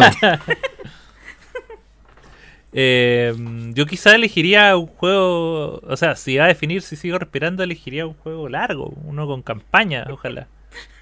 Un Pandemic Le Respuesta. un Pandemic Legacy, algo así que se demore harto en terminar. Para, No, para yo, yo elegiría de partida último, si no- un juego cooperativo. porque asumo que si es un juego competitivo, el, el que pierde se muere. Pues entonces, su- Sí, supongo que. Por último, el competitivo ahí, el otro también tiene la presión. de Claro, entonces tampoco quiero ser el culpable de matar a nadie. Entonces, o nos morimos todos o, o- o sobrevivimos todos. Punto uno. Y punto dos, uno facilito, uno que tenga tutorial. ¿ah? Un Mex vs Minions, eh, episodio 1, que es tutorial y facilito. Y así lo pasamos y todos vivimos. Qué buenas sus respuestas, me dan ganas de copiarlas. Pero como yo había pensado en algo antes, eh, ya, hay gente que me gana, pero igual soy bastante buena al Fantasma Blitz. Creo que podría arriesgar mi vida con ese Oh, juego. no, yo jamás me moriría. Por No, eso, yo- Sobre Por eso, contra porque- nosotros. por eso, porque sé que me- soy por lo menos mejor que ustedes. Eh, tengo conocidos que yo soy buena, pero me destrozan. Eh, pero creo que me... Porque yo miré mi ludoteca y no me siento en ninguno más confiada que en el Fantasma Blitz. Yo iba a decir azul, pero este fin de semana mi hermano me destrozó, me mandó de vuelta al lugar que merezco. A la calle. No, pésimo. César Antonio Glo Giovine, Giovine, César Antonio nos dice, ¿algún comentario del Kickstarter que se viene Dinosaur World? Es hermoso, ¿qué te podemos decir? Es hermoso y. Y, y tiene, desconocido. tiene. Claro, o sea, por ejemplo, la- lo, lo que dicen lo- los creadores en este video que publican en el, en el Kickstarter es que, claro, que, que un jugador asiduo de Dinosaur Island lo, lo reconocería, le- lo, lo encontraría familiar, pero que en realidad es un juego completamente diferente. ¿Ya? Y por lo que explican en, en los cambios o al menos en las mecánicas que tiene. De partida, hay cosas similares que, que uno puede ya reconocer que, es- que esta, esta mecánica fa- fantástica que es estos dados, eh, como con los elementos genéticos que, que se van Mm. drafteando y que cada uno puede ir escogiendo para, para poder como aumentar los distintos colores de, de genes que se necesitan para crear dinosaurios. Eso yo creo que es una mecánica que, que a todos les gustan, de los que les gusta Dinosaur Island, es, es bastante exquisita esa mecánica. Pero, pero lo más particular es que tiene un tablero modular en el que se va compitiendo con el tablero y uno va expandiendo su parque, digamos, en el mismo tablero. Ya en un tablero común entre los distintos jugadores. ¿Ya? Y, y ahí. eh, y, y- y tiene movimientos con programados. Como. eh, pro- no sé cómo, cómo se dice en verdad. Si se entiende movimientos programados, esto que uno eh, dice para dónde se va a mover y después se, se- se revela y, y, y se mueve en- simultáneo. Eh, eso me, me tiró para abajo, la verdad. No me, no me pareció atractivo, porque por- la- la- los juegos que he jugado con esas mecánicas que son tan aparatosos, con tantos componentes, se terminan eh, ralentizando, digamos, se terminan como empantanando, y al final uno se hacen como muy, muy dependientes del movimiento, de la mecánica, se hacen muy aparatosos en la mecánica. Eh, si, es, tan bonito que lo, lo compraría solo por eso, pero, pero creo que me llama más la atención lo que conozco y lo que ya he jugado de Dinosaur Island que, como juego que, este juego. Lo encuentro un juego más, más limpio, más puro de lo que se ve en lo que está publicado acá. No sé si alguien más lo ha visto. JP del futuro por acá para hacer una pequeña aclaración de lo que dije sobre Dinosaur World, específicamente en la parte que eh, mencioné que es un tablero compartido donde uno va expandiendo su propio, su propio parque. Eso lo entendí mal cuando vi eh, la previsualización del Kickstarter. En realidad lo que es compartido es el repositorio de los zetas que uno puede adquirir. eh, pero uno de la, de la misma manera que Dinosaur Island va armando su propio parque que no se junta con el parque de las otras eh, de los otros jugadores así que en ese sentido eh, no es un cambio del juego sino que es similar a lo que ya conocemos y el movimiento programado tampoco es, es en este tablero compartido porque no existe este tablero compartido sino que es en el tablero propio y es eh, un jeep que va recorriendo las distintas locaciones y va activando acciones en el tablero propio de todas maneras, y para concluir, les sigo afirmando que Dinosaur Island es de mi preferencia. de lo que he podido ver de Dinosaur World. Eh, sí, son maravillosos componentes y piezas y, y, y tiene una estética bastante bonita. Sigamos con el presente. Yo he visto solo el, el, el Roll and Write. Ah, el Roar. pero. Roar and Write. Roar and pero no, pero lo- los daídos de ámbar, yo creo que es lo mejor. Aparte son, son de ámbar, son transparentes. pero. Lo que pasa es que yo, bueno, no, no sé, me, me gustaría darle una segunda partida, pero la primera que tuve con Dinosaur Island no, no me generó tanto. ¿No? Entonces por eso perdí como el interés. Pero, pero estoy dispuesto a darle una segunda partida. Yo no he probado de- Dinosaur Island. Ay, ay, Tengo muchas ganas de probarlo, pero no, no se ha dado la oportunidad. sí. Y menos sé del Kickstarter ni. Oye, chicos, ¿les cuento algo? Me metí en un Kickstarter ¡Oh! ¿De quién? de peluches, calcetines, bufandas, Pero no. mascarillas y cosas hechas con forma de meeple. Ah, ya. Ah, ya. Yo ya no, no veía por dónde tenía que ver con el podcast tu, Sí, lo siento. tu petición, pero te, te salvaste al final. Eh, Rodomirlo, ahora nos vamos al Instagram. Después vamos a leer la de Luis Gómez. Tranquilo, tranquilo, Luis Gómez. Ya vamos para allá. Eh, Rodomirlo dice: es, Quizás la, la Gloria le puso me gusta, así que la a entender. ¿Es posible que el TOC de los jugones abra espacio para juegos que no vienen en la caja estándar? Yo no entendí esta pregunta. Yo tampoco lo entendí. O sea, como, a ver, somos bastante maniáticos en muchas cosas. Nos gustan las... ah, ah, bueno, voy a hablar, voy a contestar yo y después Ya. contestan ustedes de lo que quieran. Miren, hace un par de semanas me compré el Ex Libris, caja rectangular. Oh, perdón, caja cuadrada. Y no era caja cuadrada como las otras cuadradas, no entraba en mi repisa. Ese es un ejemplo del Top Jugón. Sí, oye, me molestó mucho. ¿Por qué el juego no es del tamaño estándar? Ahora, voy a, voy a, voy al tema. Sí, tenemos un poco de TOC. Nos gusta que las cosas estén ordenadas. No, o, a, mí me gusta que las cosas estén ordenadas, que los juegos eh, vayan, estén ordenaditos. ¿Hasta qué punto es TOC? ¿Hasta qué punto es otra cosa? Mi pregunta es, ¿Cuál es el valor agregado? ¿Qué es lo especial para salir del esquema de la caja? O sea, ¿por qué es importante diferenciarte?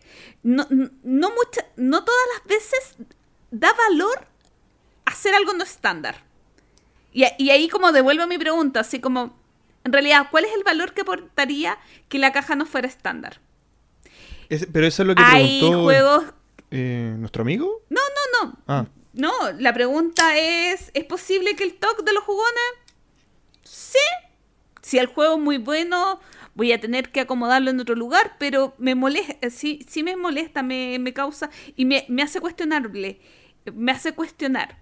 ¿Cuál es el valor que aporta un juego y por qué quiere diferenciarse en la caja, como en las dimensiones? Ahora, si el juego es que tiene la versión sobre en peluche, Ok, o sea, o, o el timeline con caja redonda, o el timeline con caja metálica, no sé, hay juegos que, que sí aportan la diferencia en temas transportables y eso, pero hay otros juegos que encuentro cuál es el valor.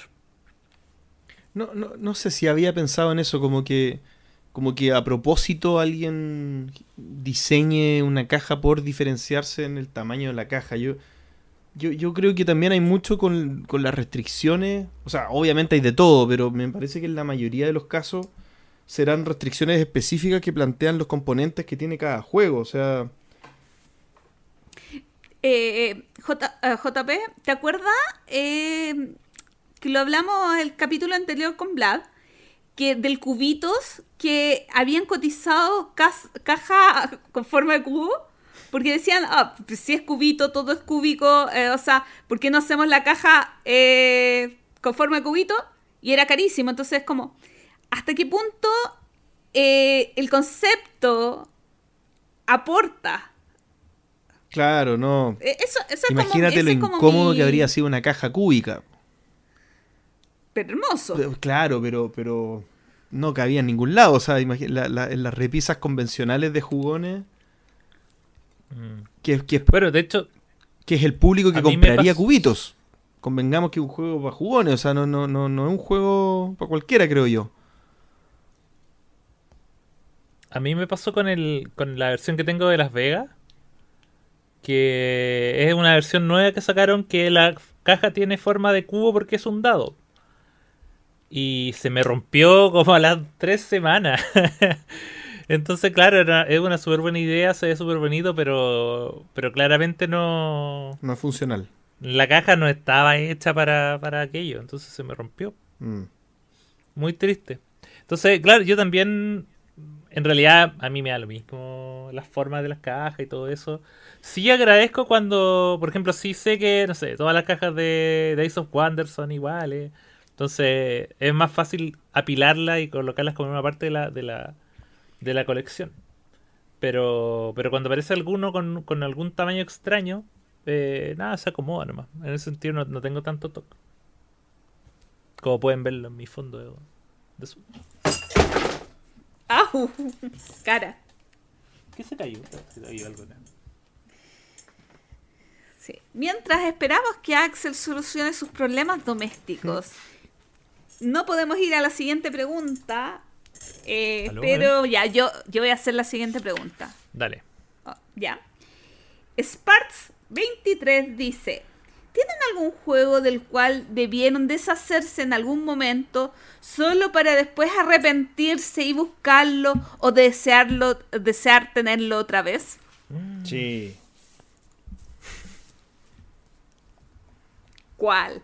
Sí, yo creo que yo creo que hay dos juegos que me deshice y, y me arrepentí. Eh, uno es el Bruges de Stefan Feld, Ya. que- y, y la razón por la que lo vendí fue bien estúpida, en verdad. Me- Lo vendí porque me frustró que ya no podía conseguir la expansión y yo quería la expansión a toda costa. y, y lo vendí. Y después me arrepentí.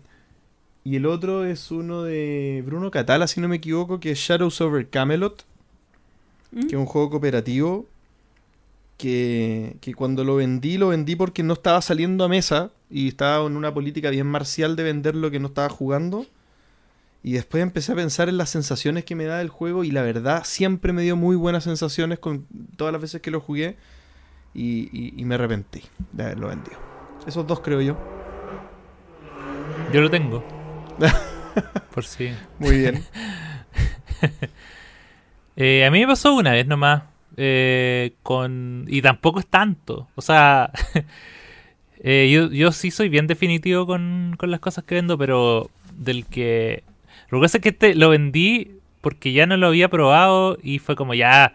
Ya no lo voy a probar nunca. Y me dio lata porque no tenía. Me daba lata abrirlo porque no tenía un inserto. Y era demasiado.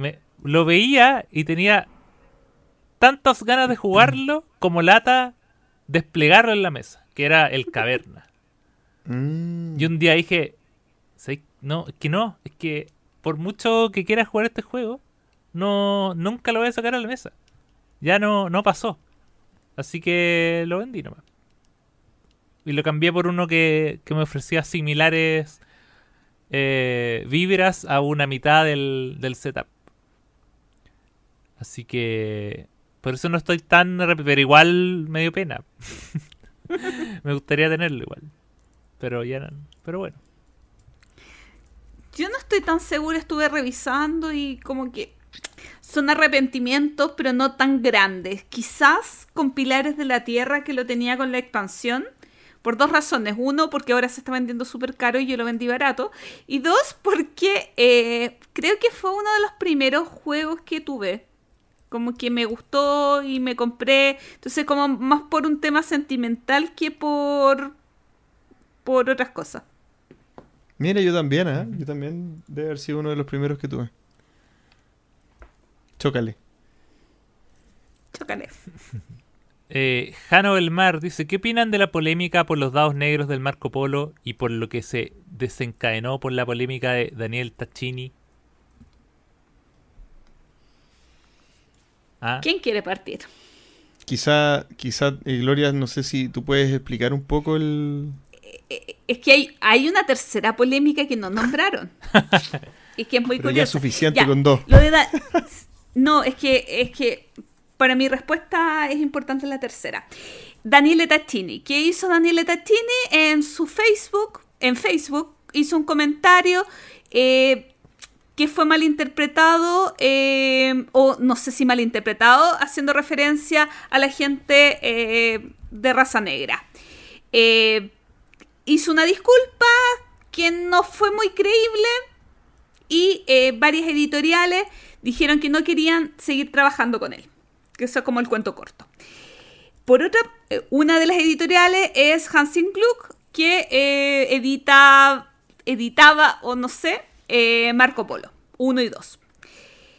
Después de esto salió que eh, Hansen Gluck eh, publicó una carta diciendo que iban a cambiar, quizás me equivoco un poquito, pero iban a sacar los dados negros de Marco Polo porque los dados reflejaban trabajadores y trabajadores negros eran asociados a esclavos, etcétera, eh, como que iba a evitar el uso de los dados negros y que había sido no sé, algo que había pasado como del prototipo al juego, pero sin haberlo pensado mucho.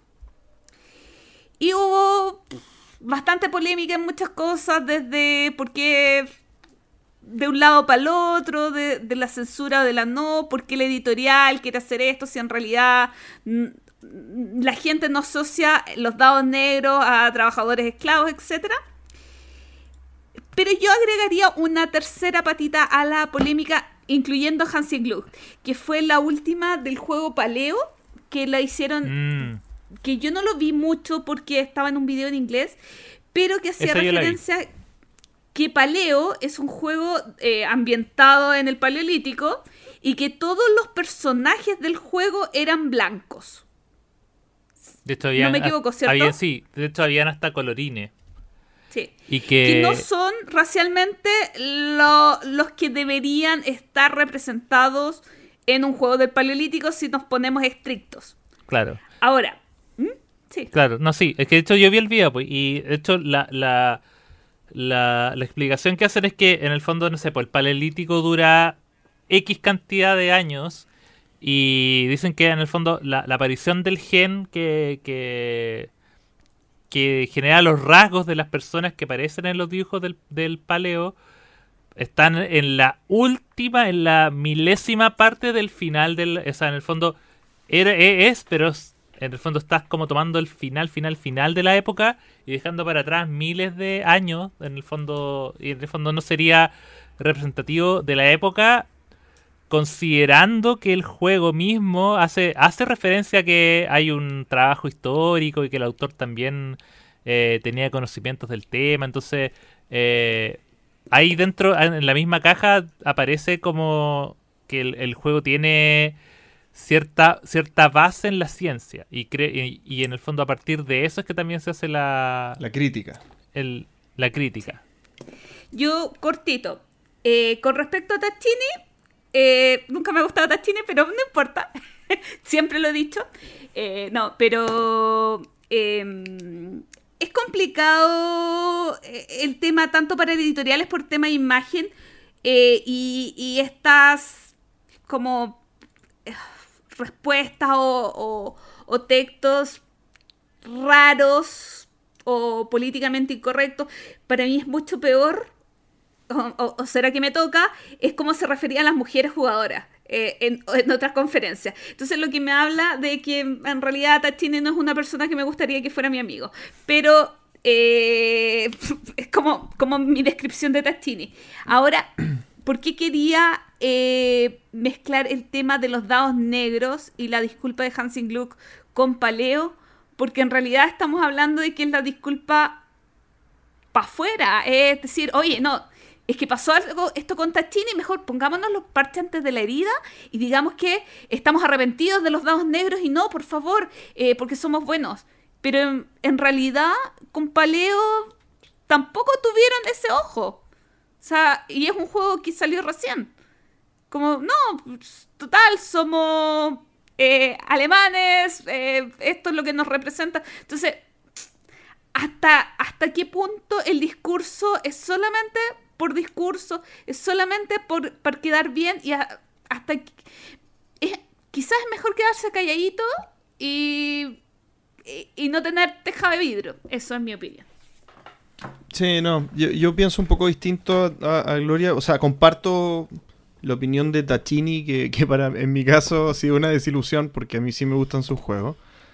Eh, creo que el momento del tiempo en el, en el que nos tocó vivir es un momento de cambio, es un momento de, de- maneras de pensar bien transformacionales, y, y nosotros creo que los que estamos viviendo en este momento del tiempo, tenemos una responsabilidad mayor que nuestros padres y nuestros abuelos de tener cuidado con ciertos temas y, corresponder el cambio que estamos viviendo. Entonces, condenable lo de Tachini, condenable lo de Tachini. Y creo que está bien la disculpa, creo que es lo mínimo. Y, también creo como Gloria que, que pudieran ser poco creíbles. Yo, yo me, me parece que, que no está bien avalar actitudes de ese tipo, racistas, eh, o, o machista o de cualquier tipo de acciones de ese- reprochables como esa. Y, y lo de, y lo de los...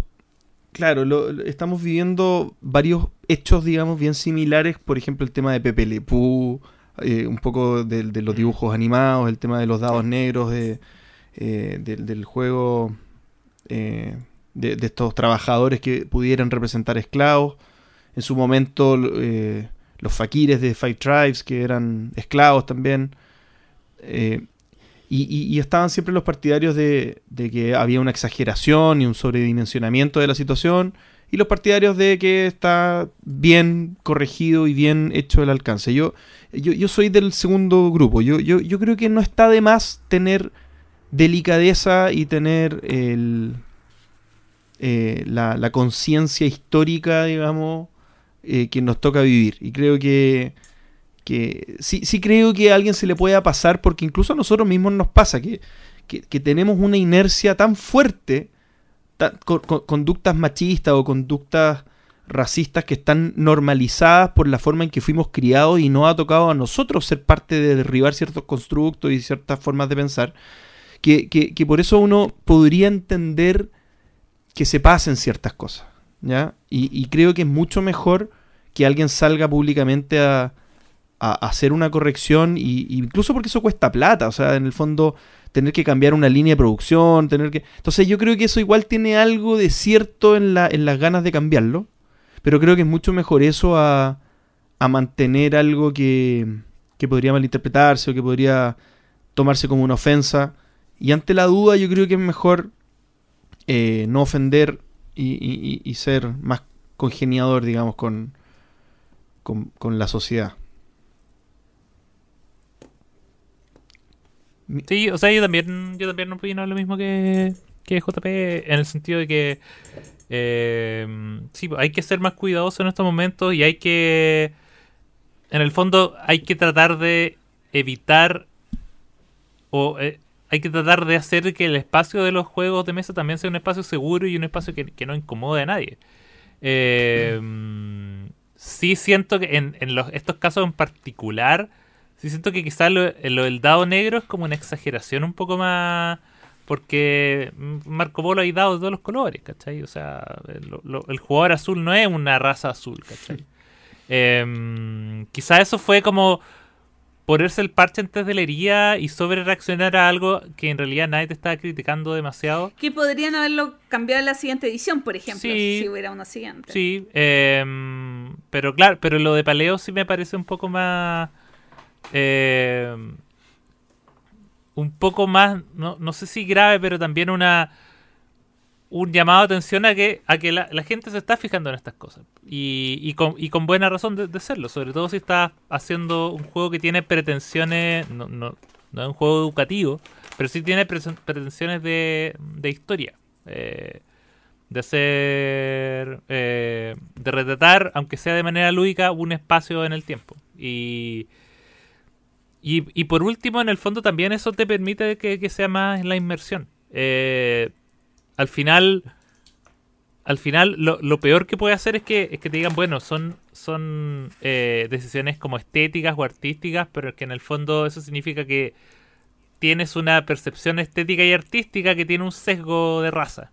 Y, ahí hay que empezar a preocuparse.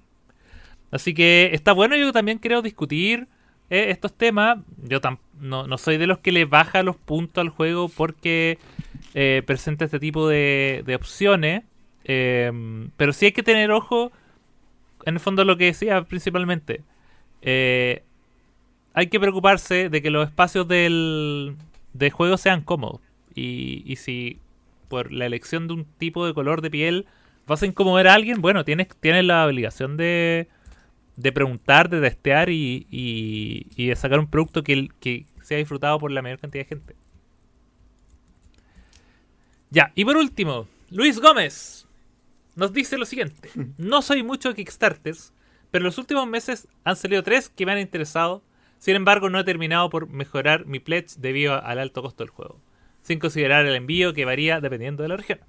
Los juegos son, por supuesto, Hamburg, Amsterdam y Cocopelli de Stefan Feld por Queen Games, así como la expansión de Grand Austria Hotel de Luciani por Lookout Games. En la BGG ha habido muchas quejas al respecto y Ian Kissel de Queen Games explicó que la razón del precio son que son juegos producidos en Europa para apoyar economías locales, que el envío es amigable con el medio ambiente hacia América y que se le está pagando una tarifa justa a Feld.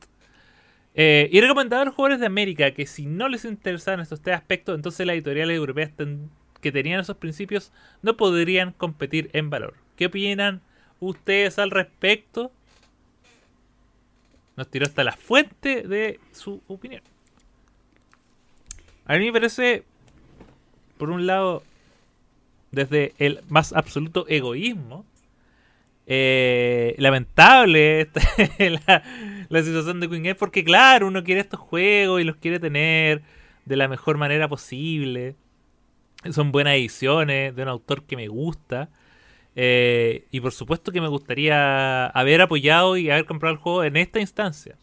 Esto es una opinión muy egoísta, porque en la opinión ya más en serio, me parece que es súper razonable lo que plantea Win Games y que si son sus políticas de producción y que si en el fondo están preocupados de, eh, de generar un producto que no solo sea genere un bien, digamos, a ti para como consumidor final de hoy me voy a divertir, sino que además se preocupa de que sea producido y que genere industria y que genere trabajo dentro de su propia comunidad, me parece excelente. Y si eso tiene un costo más alto, bueno, eh, yo creo que son, ellos están conscientes de lo que están haciendo. Eh, obviamente saben de que van a vender muchas menos copias, eh, de que si lo mandan a hacer a China y que tienen otro tipo de, de acercamiento. Pero no es la tarea que ellos quieren hacer en este momento. Y, y bueno, si a nosotros nos tocó estar en esta eh, larga y angosta faja de tierra, eh, lejos de todos esos beneficios tributarios, bueno, pucha, bienvenido a Sudamérica. Pero me parece bien, yo, yo apaño a, a Win Games. Yo difiero mucho con lo que dice César. ¡Uh! Porque, de hecho, me, me acabo de meter al Kickstarter a mirarlo. eh, porque, a ver, entiendo muchas cosas. Entiendo lo de eh, el trato justo al autor. Entiendo lo de eh, que claramente va a sonar horrible la mano de obra. eh, es más cara en Europa porque es es legal casi. Porque lo que pasa en China es casi esclavitud. Entiendo todos esos puntos, entiendo que hayan hecho una edición premium, etcétera, pero lo que no entiendo es que el costo a Latinoamérica, puntualmente a Chile, sea 300 euros. ¿Por qué? Porque yo puedo encontrar un pasaje a Europa por 600. O sea, me voy a Europa, compro el juego y me regreso a Chile. Ah, traigo una copia para Axel. Y me sale exactamente lo mismo. Ahora, eso, eh, eh, eh, ok, lo estoy ridiculizando, pero es verdad. Y por otra parte, eh, Queen Game tiene una política de saldar juegos. O sea, eh, si el juego, o sea, y es una política muy conocida en Europa de que eh, si tú vas, eh, ya, un juego cuesta 50 euros el año 1 en Les Spiel. En dos años va a costar 20 o 15, porque lo van a estar liquidando. Eh, yo, o sea, es una política que tiene Queen Game habitualmente, hace tiradas larguísimas, quizás no en estos juegos de Fel, pero sí en otros juegos de la empresa, hace tiradas larguísimas y al año, a los dos años liquida, y liquida a precios ridículos. Entonces, entiendo su postura, le encuentro razón, pero seamos consecuentes. Eso. Eh, yo a eso voy a agregar que eh, lo que quizá hubiese sido un cuarto punto que se le olvidó colocar al amigo Ian Kiesel. Que es que cuando yo pregunté por qué era tan caro el envío, era porque habían tenido muy mala experiencia antes como con el correo de Chile.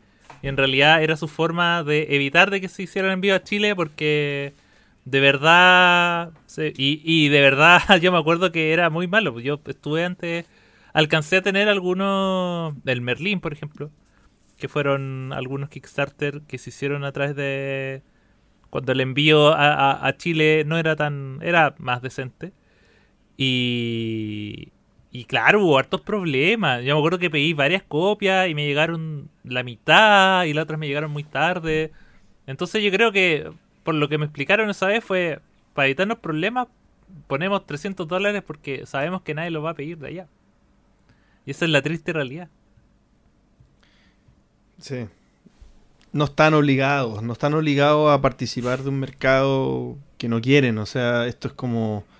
Esto es como los juegos que se, hacen en Chile. O sea, eh, muy probablemente si a ti no te conviniera exportarlos a España y tú no creyeras que va a ser relevante en tu, en tu resultado, no los llevas a España. O no es el momento, después se verá. Habrá una forma más barata de hacerlo que les convenga a todos me, parece que, esto de... Todavía es una industria muy chica, o sea, pensar que tiene que estar globalizada como de lugar y todos los juegos que se hacen en todos lados tienen que estar en todos lados.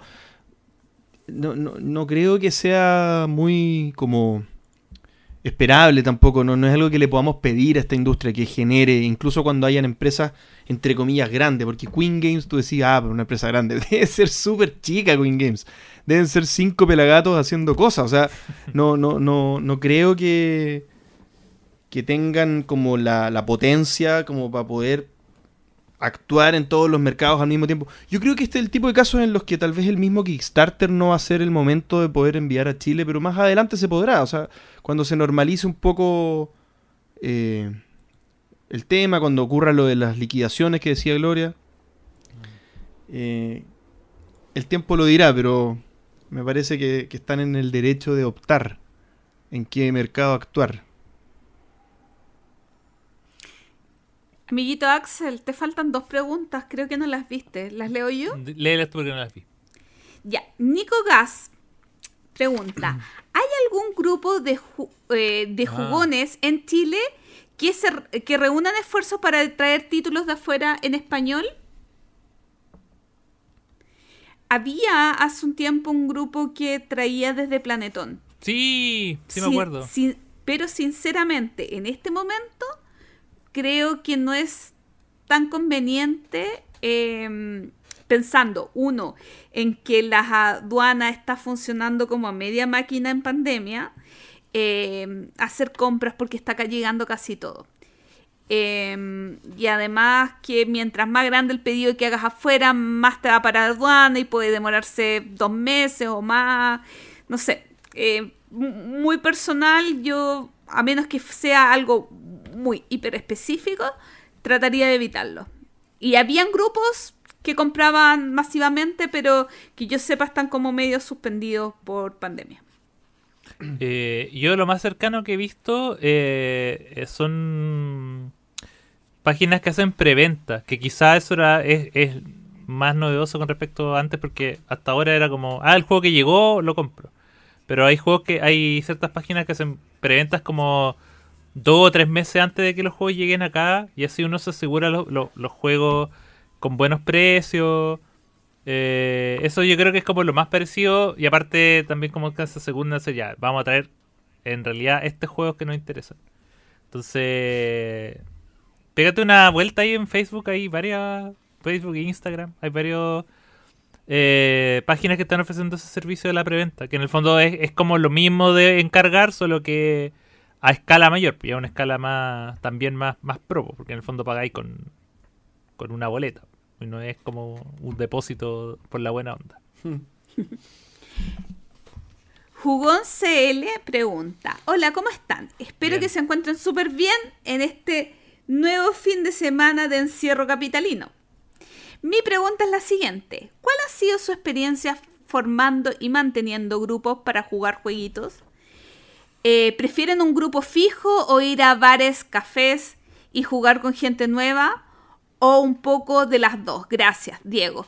Eh, ojo que después le pregunté, supongo que la pregunta es, ¿previo pandemia o post pandemia? Y me dijo, sí, no, no ahora. Ya, eh, respondo yo que es más cortito. Em, he aprendido de mí que el hobby lo disfruto más en grupos más íntimos. ¿ya? Eh, por lo general voy a preferir formar un grupo y repetir partidas. O sea, no, no, no innovar tanto en, en la- en los jugadores distintos, sino que conocer a los jugadores, tener un poco un grado de como de conocimiento tal para poder anticipar los juegos que más sirven para, para tal o cual persona. Y claro, o sea, tener más de un grupo sirve porque eh, cuando uno es el que le gustan más tipos diversos de juegos, si tiene solamente un grupo, claramente va a haber un tipo de juegos que no vas a poder jugar nunca. Entonces, en mi caso, prefiero varios grupos, pero repetidos. ¿Axel? Eh, a mí me gustaba mi, mi dinámica. eh, mi dinámica que era como miércoles de, de bar y tener un par de juegos de, de grupos más. eh, Más fijo. Eh, más fijo, más fijo. O sea, yo, yo soy también de, de la idea de fijar días de juego. O sea, eh, yo creo que la única forma de mantener los grupos es constancia y la constancia no es como, ah, juntémonos ahora que pueden, no, es como ya. Este día y este día se juega y, y el que llega, llega, el que no, no puede, no llega, pero la única forma que yo siento que mantener constancia es esa. Y por eso yo ahora tengo el grupo de los miércoles, que es con el que juego con Tabletop Simulator. Eh, porque sé que es la única forma de que de mantener constancia, en mi caso, es fijando días. Independiente que si va a ser en un bar, en una casa o algo así. De hecho, antes cuando tenía el grupo los viernes, la casa se rotaba. Éramos el mismo grupo, pero se rotaban lo- los lugares donde íbamos a jugar. Eh, ahora ese lugar es internet. Tabletop Simulator. Eh, yo comparto con Axel, bueno, es que compartimos Sí, el grupo sí. de, compartíamos el, previa pandemia compartíamos el grupo de los lunes y compartíamos el grupo del bar de los miércoles.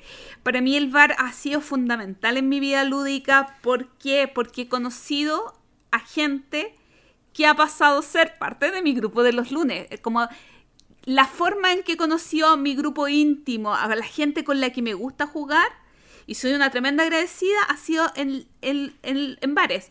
Y ahora, eh, también me pasa eh, lo que es- comentaba JP con distintos grupos, es como, yo tengo juegos acá en la casa que son para jugar en el bar y no los juego acá en mi casa. Y es como, oye, hay un juego que me gusta y no lo he jugado hace mucho tiempo.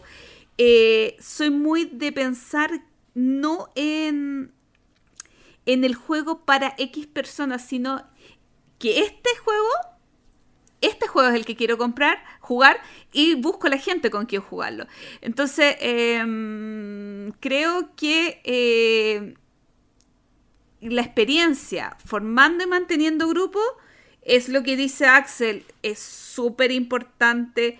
eh, la constancia, eh, la regularidad, encontrar a gente con la que compartas intereses en común, o sea, como, no sé, va- volvemos a lo ridículo. Al ejemplo, Axel le gusta Fel, a mí me gusta Fel. Amiguitos, em, como buscar a gente complementaria y no necesariamente vas a jugar todas las veces con esa persona. Pero sí como conocer bien a tu grupo, fijar ho- horarios y todo eso. En fin, eso. Perfecto. Y entiendo que era la última pregunta del entreturno responde, ¿no? Así es. Correcto. Correcto. Entonces estamos llegando al final del episodio 96, ya cada vez más cerca de la primera centena, cada vez más cerca de que haya tenido sentido cuatro años de anteponer un cero a los números de los capítulos. Eh, pero va a valer la pena. Lo sé, porque vamos a llegar pronto al capítulo 100 y nos va a ir acompañando siempre JJ en este camino, eh, año tras año, en que vamos recorriendo eh, la historia lúdica. Para que. Oye, Ju- Dime, dime, dime. ¿en julio podremos hacer algo? Pe- pe- Me imagino. En julio uno puede hacer muchas cosas, digamos. Ay, julio, julio capítulo 100, hay que hacer Julio algo. capítulo 100. Ya casi cerca de los 5 años de, de entreturno. Son puros hitos que se cumplen en este, en, en este año, Este 2021. este 2021, que sin duda tiene que ser, pero tiene que ser mejor que el 2020. Oye, bueno, eh, no, para terminar entonces, eh, agradecer nuevamente a todos los amigos de todas partes del mundo que nos escuchan. eh, de Perú, de Bolivia, de Argentina, Uruguay, Paraguay posiblemente, no estamos seguros, pero Paraguay posiblemente.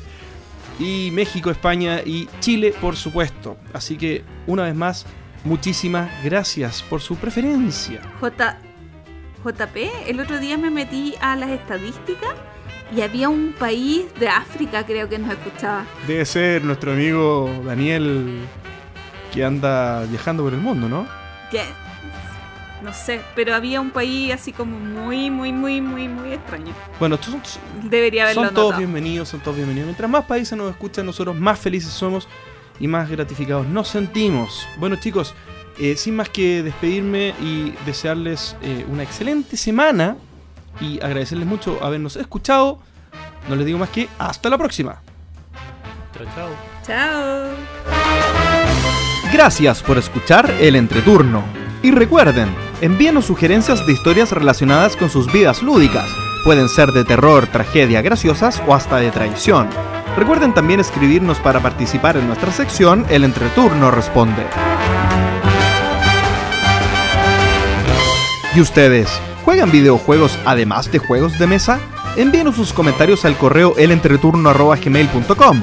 Además, envíenos preguntas o temas que quieran que conversemos en el programa. Síganos en Facebook, en Twitter, en Instagram y suscríbanse a nuestro canal de YouTube. Escúchanos en dos semanas más en nuestro próximo capítulo de El Entreturno. Gracias de nuevo y hasta la próxima.